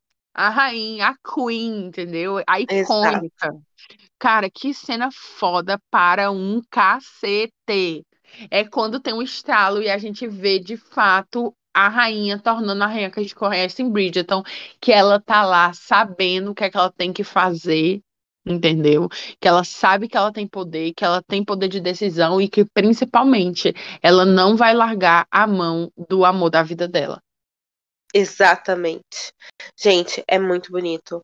E a força que ela ganha ali é, é genial. Tá? E aí, isso aí encerra ali o episódio 5 e a gente chega no episódio 6. E aí, o episódio 6 é o último episódio é, da temporada, né? E antes de eu, eu acho que a gente pode falar aqui do Reynolds e do Brinsley, antes da gente uhum. falar sobre o encerramento ali, né, e da rainha, da rainha, E, da, e da princesa viúva, né, Isso, também. e aí a gente já pode falar da princesa viúva também. É, é... Vamos, vamos falar primeiro da princesa viúva, e depois a tá. gente fala do Brinsley com o Reynolds, é a princesa Sim. viúva, ela é a mãe do George, ela é a antiga rainha, que é quando o George ele casa, o, o título de rainha passa a ser para a Charlotte, né, que é a esposa dele, e ela se torna a princesa viúva, já que o pai do George faleceu. É, para mim foi uma montanha russa de emoções a minha relação com a rainha. Ela tá em todos os episódios eu acredito. Todos os seis episódios ela aparece em algum momento. Ela é a pessoa que ficou no encargo após o rei morrer, só que ela não é oficialmente quem tá no poder, porque ela é uma mulher. Então ela tem que ficar confabulando com o pessoal lá, com os lords e os, né, quem comanda ali a realeza. E ela que ajeitou o casamento do George, ela que fica uhum. pressionando pra ele ter herdeiro, ela que fica brigando pra pra coroa se manter. E aí eu tinha uma relação meio de amor e ódio, mais de mais puxado pro amor do que pro ódio. Ela é uma pessoa que ela se mostra racista em vários momentos. Mas eu também reconheci como uma pessoa que ela era racista pela forma que ela foi criada na época, mas ela ainda assim é, enxergava força nas pessoas, então ela tem uma relação muito grande com a Lady Dunbury, porque a, a Lady Dunbury, né, fica indo lá do palácio para ter essas negociações que a gente tanto falou, que ela fica brigando por espaços, é para é a princesa viúva que ela fala tudo aquilo, é com a princesa viúva que ela vai negociar as posições, o título, quem fica quem é, com título ou não, então é com ela que ela vai confabular, e a princesa viúva confabula com o resto ali da, da monarquia, para tomar as decisões em relação ao George e em relação à coroa. É, em vários momentos eu fiquei puta com ela, com todas as intromissões que ela tem, com todas as é, ignorâncias que ela tem ao decorrer da, dos episódios. Mas eu também enxerguei um lugar muito de ela, como todas as outras mulheres da série, era mais uma tendo sendo obrigada a brigar por poder dentro do meio que ela estava inserida. Era uma das responsáveis por tomar conta de tudo, já que o George não tinha. É, ele não sabia que ele tinha condições de fazer isso. Uhum. E muitas vezes, de fato, ele não tinha, então ela fazia isso por ele. E às vezes eu, me, eu ficava muito na dúvida do será que ela, isso é uma relação de amor que ela tem pelo filho ou é uma relação de dominância? E e assim, não vou falar o que é que eu achei no final agora. Eu quero primeiro ouvir as opiniões da Bia em relação a ela. E aí depois a gente e... fecha esse assunto. Eu acho que eu compartilho da mesma opinião que você, porque para mim era muito isso. É, teve um determinado momento que a minha anotação era: a mãe do rei é um pesadelo. Porque ela precisa ser essa mulher encarando a Câmara dos Lords aí e muita pressão, porque ela tá tentando tomar decisões que ela acha que são as melhores. E você tem uma câmara, um bando de homem e só ela de mulher sentada ali pressionando. Vai dar certo? Não vai dar certo. Ó, se não der certo, a culpa é tua. Ó, a gente quer tomar a decisão. E ela vê é, que o plano dela pode dar muito errado. Porque se o George e a Charlotte não conseguissem de fato estabelecer um casamento, você tinha ali a Câmara dos Lords pronta para brigar pela coroa. Então ela tá fazendo de tudo para manter a coroa na cabeça do filho dela. E para uhum. isso, ela vai fazer o que for preciso. Ela não vai ser agradável o tempo inteiro. Ela simplesmente precisou se tornar assim até Sim. mesmo para ela não perder a posição que ela construiu.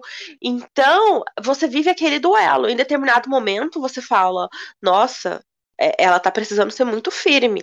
E aí você vê ela entrando em conflito com a Charlotte, porque ela começa a pensar que a Charlotte tá dominando o filho dela no sentido, ela quer a coroa para si, ela quer tomar as decisões, não tá certo. Só que ela não tá convivendo. Ela não, não quer sabe? E lá, porque não, é, seria mexerico demais. E aí ela arruma uma aliada ali, né? Que é, vem nessa figura da Lady Dunbury em algum momento, é, e não por todo momento também, né? De tentar entender o que está acontecendo mesmo à distância. E aí eu, eu passo a entender mais pro final que a rainha tem muita consciência do que o filho dela é e ela tem muito medo uhum. disso. Mas medo não é no sentido de que ela, de certa forma, se envergonhe dele ou nada disso. Ela só tem medo de que ele sofra, de que ele perca a coroa que é dele por direito. E ele é o único filho dela. Então a esperança dela é ele. Então, ficava nesse duelo e eu falava, meu Deus, que mulher odiosa! E aí, do nada, eu, coitada, não é bem assim.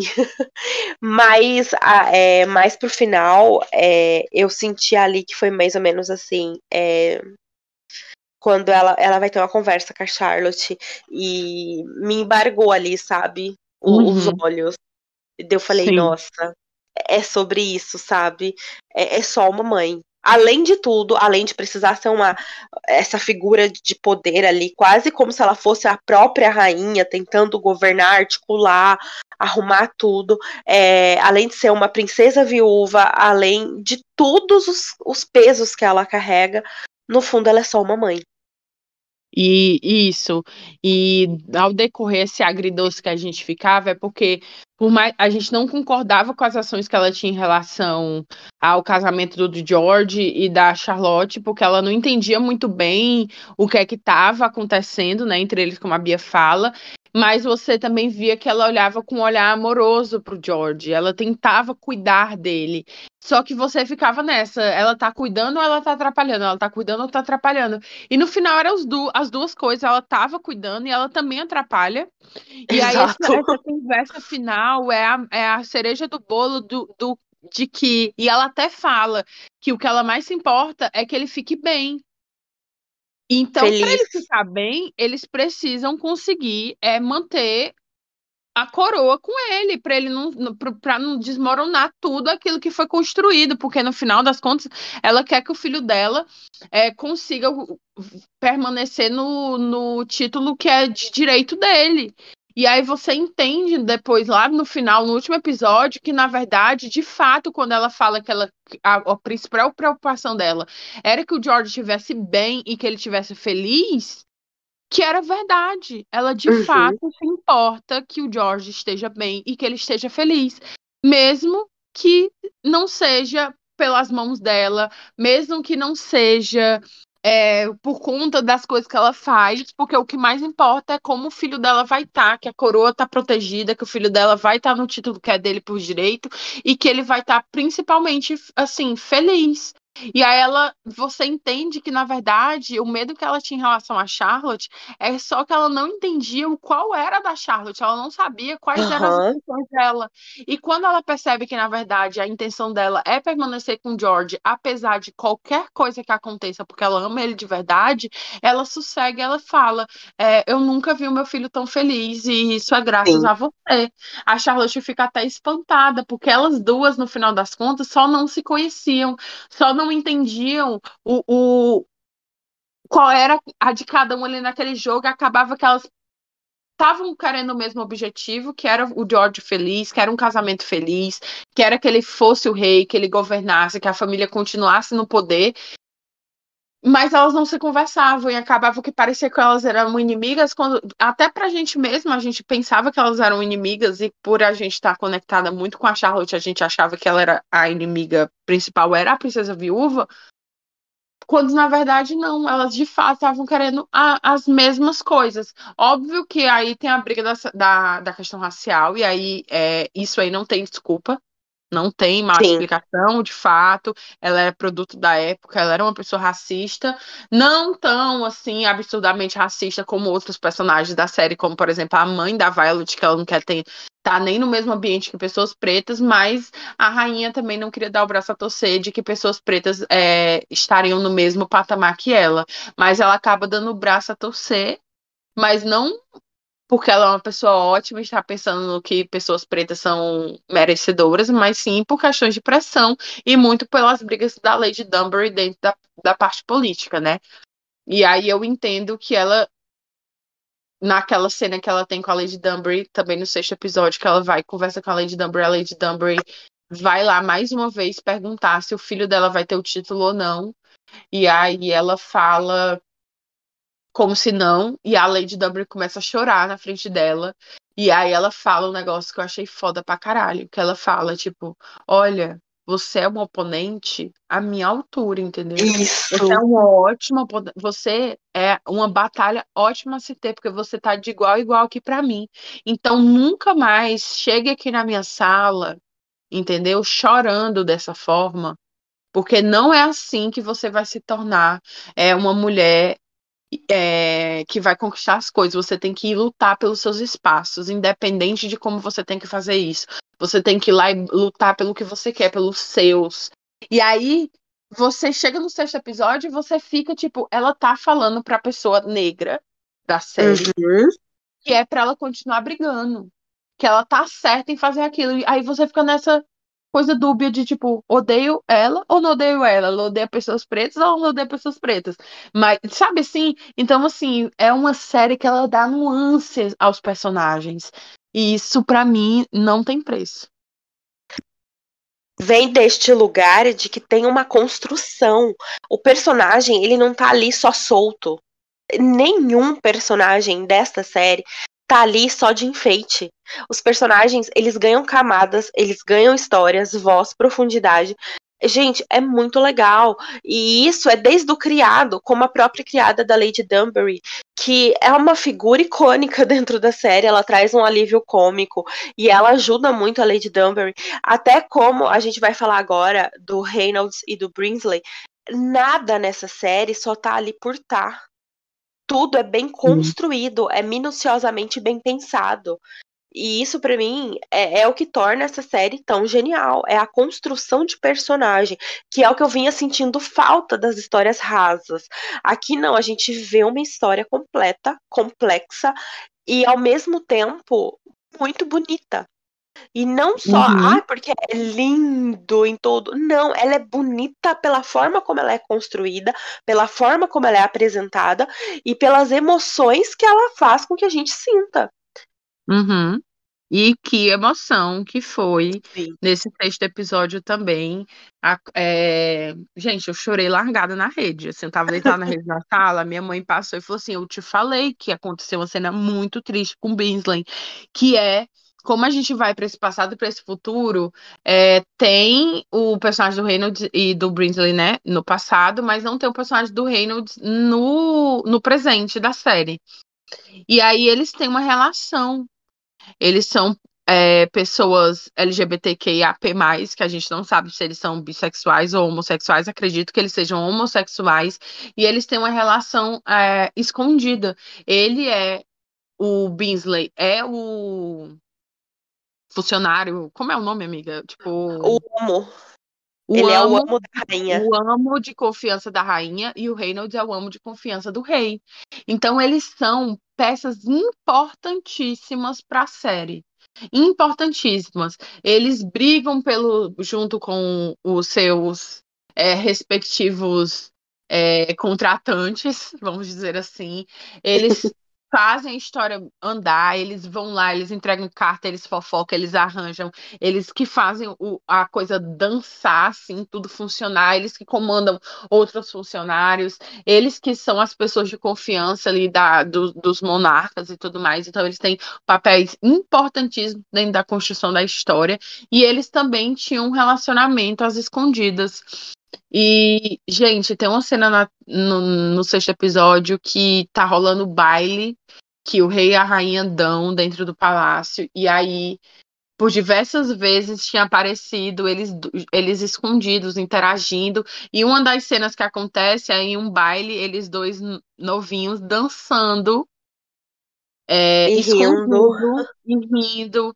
E eles até comentam que eles vão poder viver uma vida juntos, porque finalmente o rei e a rainha estão juntos e realmente são um casal. Então, se eles são um casal, eles também vão poder ser um. Mesmo que sejam as escondidas, eles vão poder passar é, a vida juntos. E tem essa cena deles dançando, escondidos nesse baile, e aí corta pro presente o Beasley dançando sozinho, escondido no palácio. E assim, gente, me destruiu o coração. Uhum. É, eu tenho. Me quebrou me quebrou de uma forma, eu chorei largada, assim, comecei a chorar e fui chorando até o final, entendeu? Até o final do episódio. Me bateu demais essa cena, eu, eu fiquei assim, estraçalhada, meu coração ficou assim em pedaços com a construção que foi tão bem feita, gente. Pelo amor de Deus, você não consegue não se importar com eles, entende? Uhum. E aí, um personagem que era totalmente. Ele não consegue nem ser coadjuvante, o Binsley, na série dos Bridgertons. Ele é apenas um. um assim, uma pessoa que fica aparecendo na, no, final, no, no fundo das cenas. E agora não, ele é uma pessoa que você tem um afeto você se importa com ele. Ele saiu do lugar de apenas uma figuração para uma pessoa Isso coadjuvante importante na... e eu não vejo a hora de ver ele na terceira temporada. E eu fiquei muito curiosa para saber se eles vão desenvolver de alguma forma no, na série de Bridgerton essa relação do Reynolds com o Binsley. Espero que sim, porque eles merecem ter uma continuação, porque foi uma história muito linda e Outra cena que me emocionou muito foi quando a rainha fala que ele nunca se casou e ele fala como Sim. eu poderia me casar se eu vivo aqui dentro do palácio, se eu vivo fazendo isso, porque basicamente a função dele é sempre andar cinco passos atrás da rainha, independente do que esteja acontecendo. Então é uma vida na qual ele não consegue ter a própria vida porque ele vive em função de outra pessoa, né? Vem desse lugar de que é, eles fazem um juramento. Tanto o, o Brinsley quanto o Reynolds, eles fazem o juramento de servir. E é uma posição de muita honra e muito importante. E eles abraçam isso com muita lealdade. Eu já até falei isso hoje durante esse episódio, dessa questão da lealdade. Porque você vê a dedicação, o carinho, o esforço. É que nem a Lê falou, eles tomam as dores um do, do, dos seus patrões ali, né? O Brinsley toma as dores da rainha, o Reynolds toma as dores do rei, e eles ficam nesse embate até um embate carinhoso, muitas vezes, mas ainda assim um embate de fa tentar fazer prevalecer ou de tentar fazer com que, de ajudar o outro mesmo, para que eles se encontrem no meio do caminho. Então, é, esse juramento, esse sacrifício, porque não deixa de ser um sacrifício, a escolha uhum. que eles fa que fazem é um sacrifício. Eles tiveram que abrir mão da família, eles tiveram que abrir mão da história. E aí você vem de um lugar, ainda de uma época, em que um envolvimento entre eles nunca seria permitido. Nunca, Até imagina. Hoje, na família real, praticamente. É um tabu. É, é um tabu gigantesco. Imagina na, na, na época que a série é retratada. Então, assim, é, é, é, apaixonante ver eles dois juntos. É impossível você não torcer para que aquele vínculo não se quebre. Só que como a gente sabe o que acontece, né? A rainha acaba ficando em um lugar, o rei acaba ficando em outro. Uhum. Essa separação, ela, ela acontece, ela se racha. Então, ali na hora que você vê o Brisley dançando sozinho, gente, dói no fundo da tua alma, porque você estava acompanhando a história deles. Assim como eles, você nutriu esperanças. Você falou, nossa, vai dar certo. Mesmo sabendo o, o, o, o que vai acontecer com o rei, porque a gente entende, né? A gente já tem uma noção pela série Bridgerton do que vai acontecer com o rei. Então, assim, você ainda fica ali torcendo, teu dedo ainda cruza, você ainda fala, meu Deus, essa história tem que acontecer. Só que eles se separam, infelizmente, né? E aí aquele momento ali é muito marcante, quando a rainha uhum. questiona, né, e fala: ah, "Você nunca é família?" E aí você entende aqu aquela dor e não é uma dor com amargura, tá? É importante reforçar isso. Ele não se ressente da escolha que uhum. ele fez. Ele sabe a escolha que ele fez. Ele, ele tá ciente e ele tá grato pela escolha que ele fez. Mas existe essa questão. E aí ele relembra num momento muito oportuno o quanto eles eram leves junto, ali naquela dança, naquele sorriso, naquela troca nos passos. Então é muito bonito. E eles são figuras muito importantes no desenvolvimento dessa série. É, eles fazem muita diferença.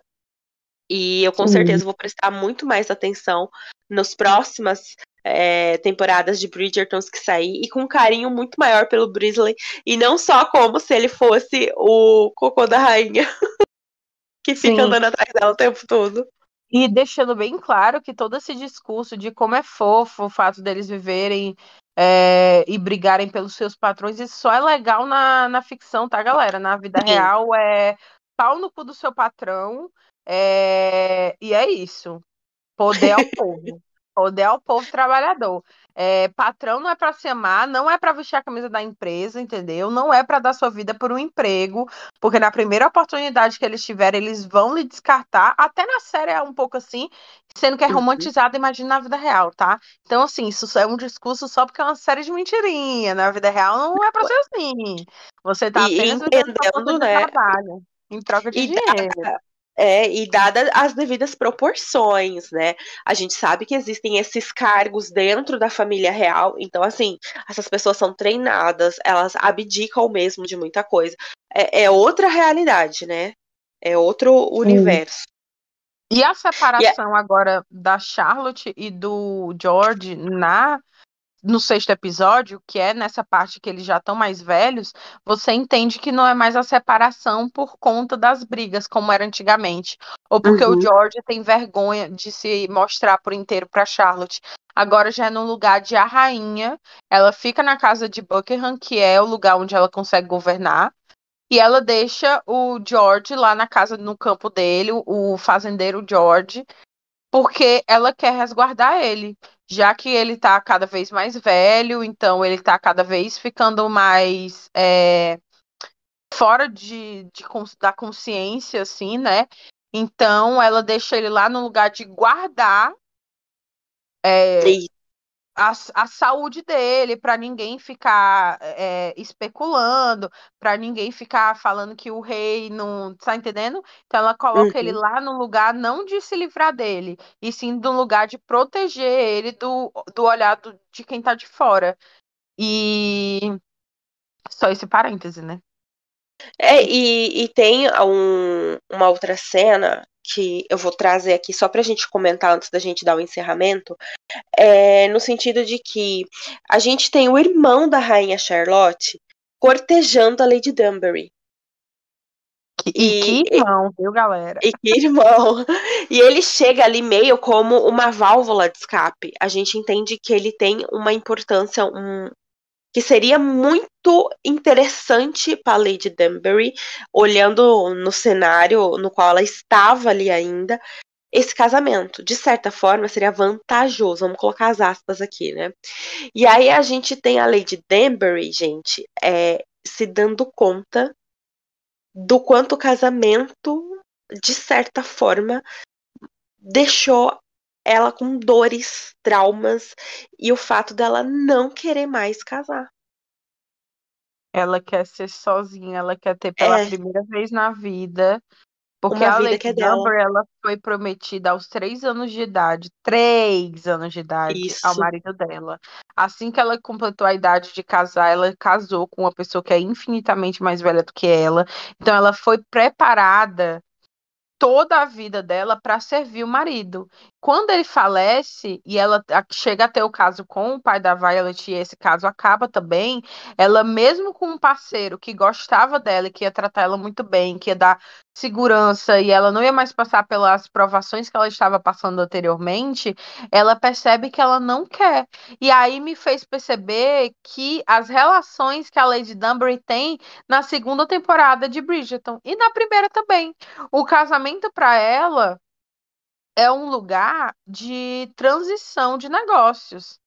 Você vai e... casar porque você tem que casar, porque é a experiência dela. Então já me tirou um peso que eu tinha da forma que ela tratava o Anthony, a Kate e tudo mais. E a própria Edwina. E a Violet, por exemplo, já é uma pessoa que é construída no amor, por conta da história que ela teve, o casamento que ela teve. E a rainha, ela, no fundo, ela quer mandar e ela precisa comandar, porque ela precisa manter aquele reino funcionando, mas ela também tem um vislumbre do amor que ela viveu com George. Então, aquelas cenas na, dela vendo o Anthony dançando com a Kate no final da segunda temporada, que ela dá aquele sorrisinho de satisfação, que ela aprova, porque ela sabe que eles lutaram contra tudo e todos para ficarem juntos, assim como ela fez com George. Então essa série ela dá todas as nuances, as explicações de por que os personagens são como eles são na atualidade dentro da realidade da série Bridgerton, né? Isso. E, e foi muito bacana, gente. Eu acho que é, é outro, outra forma de traçar aquele pano de fundo e fazer um paralelo bonito entre as duas séries e amarrar qualquer pontinha que possa ter ficado é, solta ou incômodo de uma para outra. E, e aí a gente tem então o desfecho da nossa rainha e do nosso rei de Charlotte e George. E eu vou falar assim para vocês que para mim é uma história de confiança, de amor, de força, de muita lealdade. É muito bonito você ver uhum. o tanto que a Charlotte lutou para manter o casamento dela, porque em muitos momentos ela teve que bater até de frente com o próprio rei, com o George, porque o George ele achava que não ia ser capaz, que não ia dar certo, e a rainha sempre acreditou. Ela Uhum. lutou. E aí você vê o George, o George sempre foi completamente apaixonado por ela. E é lindo, Ele- ele elogia ela o tempo todo, amiga. Ele fica, Isso. você é a coisa. Você é uma joia rara, Você você, é a já coisa- você é rara. uma das artes mais bonitas que existe. Você é a coisa mais linda. A minha esposa, ele todo animado. A minha esposa é Sim. linda demais. E é tipo, ai, ele é um fofo, sério. Ele é ai, um bebê, assim, uma delicinha. ai, dá de apertar. E aí você entende também, muitas vezes, porque a gente sabe que o rei governa. E- e tem um período em que ele vai governar, tem um período em que ele não vai estar apto, depois ele vai volta, fica mais 20 anos.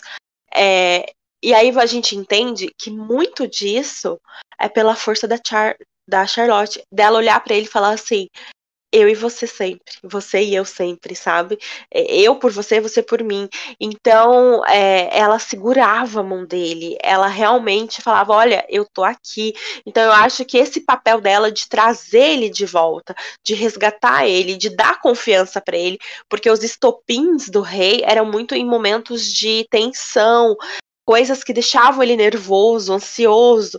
E situações em público. E eu acho que ela trazia essa confiança, ela trazia esse você consegue. Então, é, pra mim, foi um dos encerramentos mais belos que poderia ter tido. Eu não consigo imaginar em outra forma é, a cena deles debaixo da cama. Inclusive, assim, gente, era muito limpinho lá embaixo. viu? Aquela, É, né? E aquela cena, funcionário, né, amiga? Sim, um monte de funcionário, era impecável a limpeza, gente. Você tá louco, tinha teia de aranha. O vestido sair de lá impecável. Então, assim, é, tudo foi caminhando pro desfecho lindo que a série teve. E aí, esse sexto episódio, em relação a eles dois, é basicamente a consolidação do relacionamento deles, a consolidação de que o George pode confiar na Charlotte, que ela não vai abandonar ele por ele ter é, uma doença mental, que ela tá lá para todos os momentos, e que o George também não é só uma, uma, uma via de mão única, é uma, uma via de mão dupla. Ele também auxilia a Charlotte, ele dá liberdade a Charlotte para ela é, ser é, uma pessoa relevante dentro do reino, então ele escuta o que ela tem a dizer, ele deixa muito claro se não fosse por ela, vários avanços não teriam acontecido. Então é uma mão de que ele, ela ajuda ele a se manter é, acolhido acima de tudo acolhido da forma que ele é, ela ama ele da forma que ele é, que tá tudo bem se ele não é uma pessoa perfeita, porque ela também não é. Então são eles dois, um com, é, um com o outro, contra o, as, os interpéries que vão acontecer na vida deles. Uhum. E ele também é no lugar de dar uma liberdade, porque a rainha não tá lá porque é, só porque o George é doente. Ela tá lá também porque ele, mesmo quando ele tá sã, quando ele não tá no momento de crise, ele entende a importância da Charlotte, ele entende que ela é inteligente, que ela tem indagações importantes, que ela é importante para a construção de uma sociedade melhor, que ela, por ser uma mulher negra, ela tem uma importância, uma importância gritante dentro da sociedade. Então, é um, um é um relacionamento muito bonito.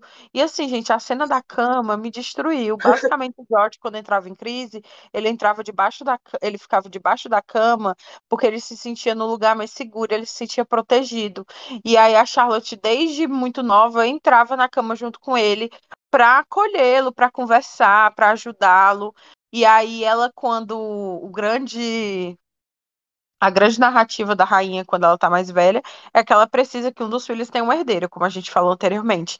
E aí chega o filho do meio dizendo que a esposa dele ficou grávida e que eles vão ter um filho e que provavelmente seja uma menina. E aí eu achei foda, porque ela falou assim: Sim. ótimo. Vamos ter uma rainha muito forte. E a primeira coisa que ela, ela abraça e ela se emociona. E aí o filho dela fica até é, sem saber como reagir com essa emoção da mãe ao se, a, a, ao se deparar com essa notícia, porque ela se mostrou sempre uma pessoa muito forte, muito fechada, até para os próprios filhos. E aí ele percebe que, na verdade, ela se importa sim com a vida deles, e que por mais que ela não demonstre, ela tá lá e ele fica tipo assim. Sem saber como reagir. E aí ela olha e fala assim: é isso, eu vou ter que contar pro meu marido. A primeira pessoa uhum. que ela quer contar a alegria é pro George. E aí ela corre lá pra casa onde ele mora. E ela fala pro Binsley que ela não quer que ele entre com ela, que ela quer ir ficar só. E ela chega lá, o George tá riscando a parede. E ela fala é, que ela é, a, ela é a Charlotte dele. ele fica ainda meio assim. Aí ela vai e entra debaixo da cama como ele, eles faziam desde quando eles eram muito novos. E aí o George entra com ela, e aí ele, ele volta um pouco a si, e ele fala que que ela, ele reconhece que é a Charlotte dele, que é o amor da vida dele, e aí ela fala para ele que ele, a linhagem dele não vai morrer, porque a principal coisa que ela queria fazer é que o papel dele de rei fosse cumprido não só com a sociedade, mas também a linhagem dele continuasse, né? Que o legado dele, que foi tão assim de um homem tão importante, continuasse. E aí ela chega para ele e fala: sua linhagem ela vai continuar porque o nosso filho vai ter, vai nos dar um neto. E ele olha para ela e fala: não é a minha linhagem, é a nossa linhagem, que é aquela coisa do eu e você o tempo todo. E assim, não tem como se emocionar. E eu não quero me emocionar aqui de novo. E aí ele olha para ela, eu vou chorar, amiga. Oh, meu Deus! ele olha para ela e ele fala: é, você não pulou o muro que é aquela primeira cena que eles encontram, que, que eles se encontram lá, né, no primeiro episódio, uhum. e ela olha pra ele e fala, eu não pulei o muro. E aí tem é, a imagem deles novos também olhando para um a mais velha. Então é a Charlotte nova olhando pro George ve mais velho e o George mais novo olhando para Charlotte mais velha e tem essa brincadeira com as câmeras que é o passado e o futuro e eles mostrando que, apesar de tudo, eles estão juntos desde o início e vão ficar juntos para sempre.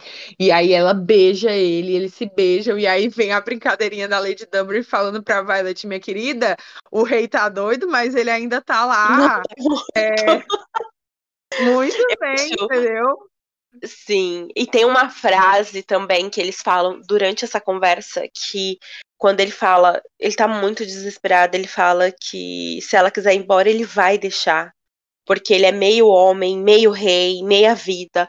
E ela fala para ele assim: é, então vamos transformar na melhor metade, né? Já que é só meio, vamos fazer disso a melhor metade. Eu acho que retrata mesmo o quanto ela estava disposta a fazer esse amor acontecer, até porque é como a Lê falou, o rei não era só o problema dele, o rei era mais que isso, sabe?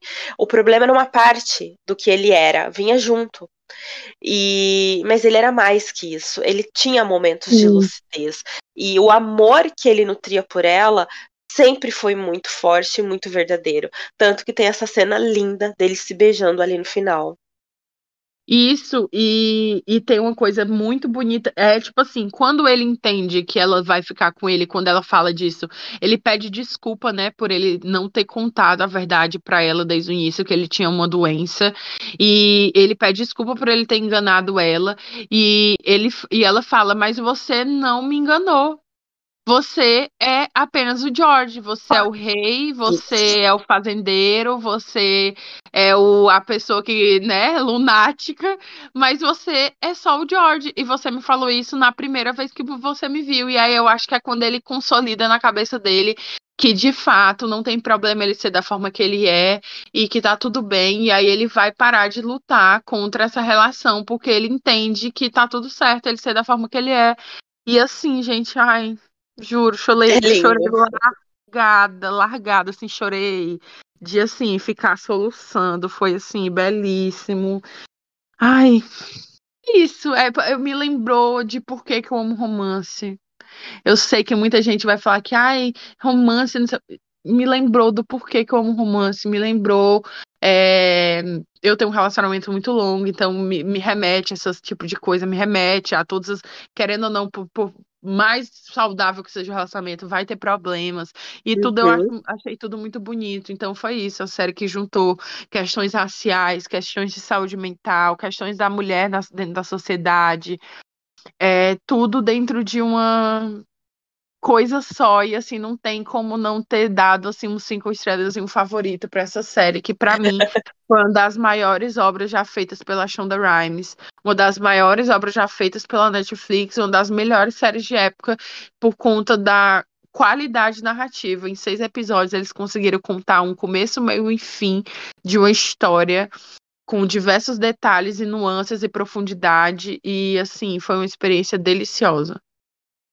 Eu acho que para mim tá do mesmo jeito. É, eu essa série ela me eu terminei com o coração quente. É uma série que me abraçou, que me remeteu de volta quando eu li meu primeiro livro de romance quando eu tinha 13 anos. Uhum. E trouxe isso de volta, sabe? Por que, que é tão gostoso? Porque conversa de alguma forma. Quando é bem construído, conversa, sabe? É, te faz pensar. E eu acho que essa série ela é incrível de tantas formas. O, os personagens verossímeis, a, o fato dela fazer a gente questionar o que está acontecendo em cena, a dualidade de emoções que a gente tem de um personagem pro outro. Então, é cinco estrelas, é favoritada. Eu, eu tava carente de uma série tão boa e eu acho que foi uma jogada muito inteligente e só veio para agregar. Sabe? Eu tava completamente desanimada para ver Bridgertons 3, né, a terceira temporada, e eu acho que a série me resgatou até isso, sabe? E talvez tenha plantado em mim até a semente de que, tipo, vamos ir de coração aberto para abraçar o que eles vão trazer. Sim. E, sabe, desprender um pouco um ali. Pouco. Isso. Me desligar um pouco do que realmente é os livros. Então, eu só tenho a agradecer a essa super produção e porque foi uma grata surpresa, gente, de verdade. Se você ainda não uhum. viu, você pegou todos esses spoilers, vai lá e uhum. veja.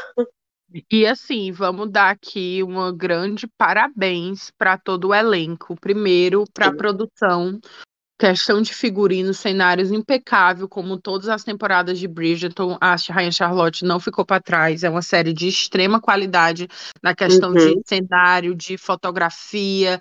É muito bem feito todo o figurino, maquiagem. É...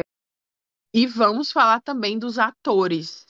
Cara, uhum é, tanto a escolha por questão de aparência, vários, vários deles parecem realmente que eles são as versões mais novas um do, dos outros. Então, assim, ficou muito bem feito essa construção. Tem uma foto da Golda, que faz a Rainha Charlotte mais velha, e da Índia, que faz a Rainha Charlotte mais nova, numa premiere, que elas parecem mãe e filha, de tão parecidas que elas estão lado a lado. Então, assim, achei, achei genial. E eu queria dar, assim, uns não que eles vão escutar, mas assim, é primoroso o trabalho de todos os atores. Então, aqui é a Índia que faz, como eu falei, a Rainha Charlotte quando é mais nova, o Corey que faz o, o rei. Ele faz um trabalho impecável, ele consegue, em seis episódios, é, ir transitando entre um personagem charmoso, entre um personagem engraçado, entre um personagem amoroso, entre um personagem que tá angustiado, entre um personagem que tá em uma crise psicótica muito pesada, então ele consegue mostrar momentos de raiva, então ele é um ator assim excepcional. A Golda, que já é linda, maravilhosa desde sempre, que é a nossa rainha Charlotte quando é mais velha, e também é menção para a Sema, que é a Lady Dunbury, a Agatha Dunbury mais nova e a Joa, que é a Lady Dunbury mais velha, ambas brilhantes. É, a Joa a gente já conhecia do Bridgerton, junto com a Ruth, que faz a Violet, duas maravilhosas, continuaram maravilhosas. É, a atriz que faz a Violet, ela é fofíssima, eu consigo ela no TikTok, que faz a Violet mais nova. É uma maravilhosa. A Arsema entregou pra caralho como Agatha mais nova. Ela tem aquela pose igualzinha a Lady Dunbury. Linda, maravilhosa. E também pra Augusta, que faz. É a Michelle, que faz a, a princesa viúva, que é a mãe do Rei George dentro da série. E aí, gente, tem o Sam que faz o Brinsley mais novo. Tem o, Lady, o Lord Dunbury, que ele é totalmente diferente na vida real. Uhum. Tem. Ai, gente, tem muita gente. Tem um ator que faz o Reynolds, que também é maravilhoso. O Brinz é mais velho. Tem o pessoal que faz os lords lá que ficam confabulando com a rainha Augusta, que você tem ódio da cara deles. O lindo do irmão, que é o Aldolfos, que é o irmão da Charlotte, que é feito pelo Tunji.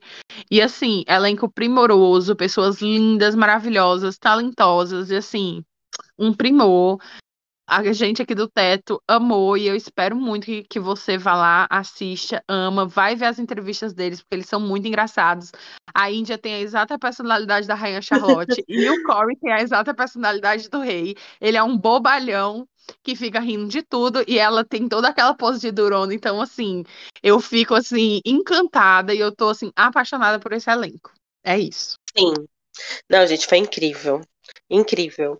É... Amiga, acho que é isso, né? A gente pode É caminhar aqui isso. para o encerramento. A gente pode ir pro nosso quadro final do, do, do Teto. Assiste. Então vamos lá. É a dica do Letter. Bora. Amiga, E aí, amiga? eu tenho uma Oi. indicação, dica do Letter, mas eu tenho indicação de uma música também. Tá. É, eu vou indicar primeiramente a música, que que a, a música se chama Labor. Por que, que eu estou indicando essa música nesse episódio? Porque é uma música que ela vai, ela vai falar sobre a relação da mulher dentro do casamento. Entende? É uma música da Paris Paloma. Ela fez, tá fazendo super sucesso no TikTok por causa de uma trend. E ela vai. Me lembrou o quê? Lady Dunbury. Entende? Que ela vai, essa relação na qual a mulher tem que se submeter a ser mãe, a ser a, a terapeuta do cara, a fazer tudo por ele, para ele não ter que fazer nada, e ele só ficar vivendo na glória e nos sonhos da cabeça dele. Então, ele foi uma, é, uma, é a música para mim que a Lady Dunbury poderia cantar, sabe? Se ela escutasse, se ela fosse uma pessoa real e ela escutasse essa música, ela ia gritar a plenos pulmões. Entende? Então fica essa indicação para todo mundo ouvir essa música e principalmente para ler a tradução dela. É uma das músicas que eu mais estou ouvindo no momento. Então fica aqui essa primeira indicação, que não é uma dica do, do Letter, mas vou indicar igual. E- Tudo. E também um filme que eu assisti por indicação da Thay. Um beijo, Thay. É Beijo, um filme da Disney que se chama Um Pacto de Amizade. Me lembrou aqueles filmes que a gente assistia quando a gente era mais nova, na sessão da tarde, tipo 10 coisas que eu, que eu odeio em você, Diário da Princesa, Lisa Maguire. Sabe esses filmes de adolescente que a gente assistia quando a gente era mais novo? Me lembrou esses filmes clássicos da Disney. Eu achei maravilhoso. Ele vai contar a história dessa menina que ela é super. O sonho dela é entrar em Harvard. Ela tem esse amigo nerd. E eles dois vão. Assim, é bem clichê, tá, gente? Eles dois vão montar um plano para eles conseguirem uma carta de recomendação para ela conseguir entrar em Harvard. E aí o filme vai girando em torno disso. Mas é um filme tão gostoso. Eu assisti com a minha mãe. A minha mãe adorou. A gente deu muita risada. E eu achei assim.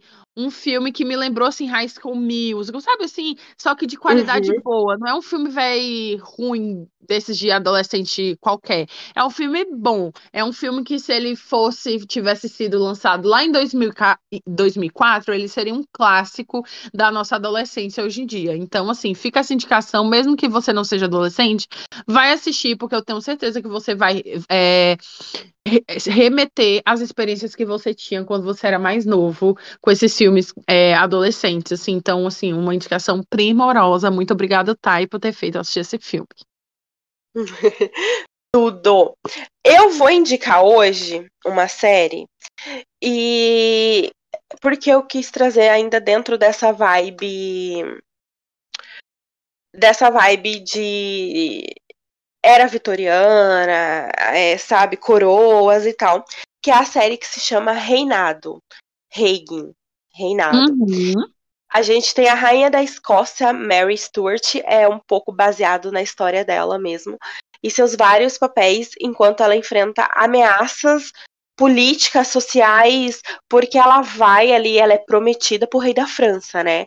Então, ela é uma escocesa, mas ela é prometida ali pro rei da França, e ela passou a vida dela tanto que ela cresceu meio que escondida num convento, alguma coisa assim. E aí ela é levada para França para se casar com esse rei.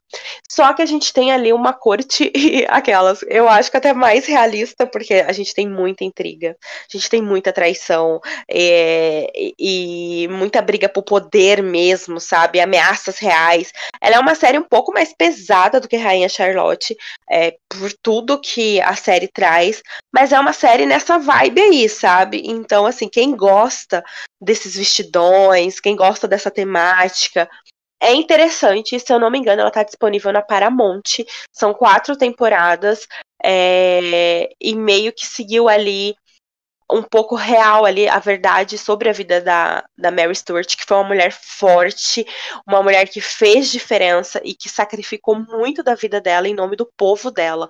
Então é muito interessante mesmo, gente. Então é isso, né, amiga? Falamos, é hein? Falamos duas horas, entendeu? Falando, é, mas eu acho que a gente conseguiu abordar todos os assuntos assim que mais impactaram a gente. A gente conseguiu fazer uma análise bem completa da série. E é isso. Não tenho mais Sim. nada para falar, apenas que estou animada para a terceira temporada de Bridgerton por conta de Rainha Charlotte. Ela fez, obrou um milagre e eu não vejo Sim. a hora de fazer um episódio na é, de expectativas da terceira temporada de Bridgerton e depois fazer uma análise, o review do que a gente achou da série, coisa que a gente tava o quê? tirando do nosso calendário de tão Sim. traumatizado que ficamos com a segunda temporada. Então aqui forças renovadas após é, a experiência com Rainha Charlotte e me abriu os horizontes, como a Bia falou, para tentar aceitar de forma mais aberta as mudanças que vão ocorrer nas adaptações futuras das temporadas de Bridgerton. Então é isto. Então é isso, pessoal. Não esquece de nos seguir nas nossas redes sociais. Não esquece de ir na plataforma de áudio que você está nos ouvindo. Também ir lá nos seguir, se inscrever, deixar sua avaliação é muito importante. Isso ajuda na divulgação do nosso podcast e faz com que ele cresça. Apresenta o nosso podcast para um amigo cinéfilo seu, para um amigo que gosta de livro. Gente, só apresenta para quem gosta de podcast, porque é o quê? Porque o conteúdo aqui é de milhões, entendeu? Cada episódio, dica maravilhosa, cada episódio, conteúdo maravilhoso. Então, só apresenta para um amigo, para um parente, para alguém e ajuda o teto a crescer, tá bom? É isto. Um super beijo e até a próxima. Tchau! Tchau!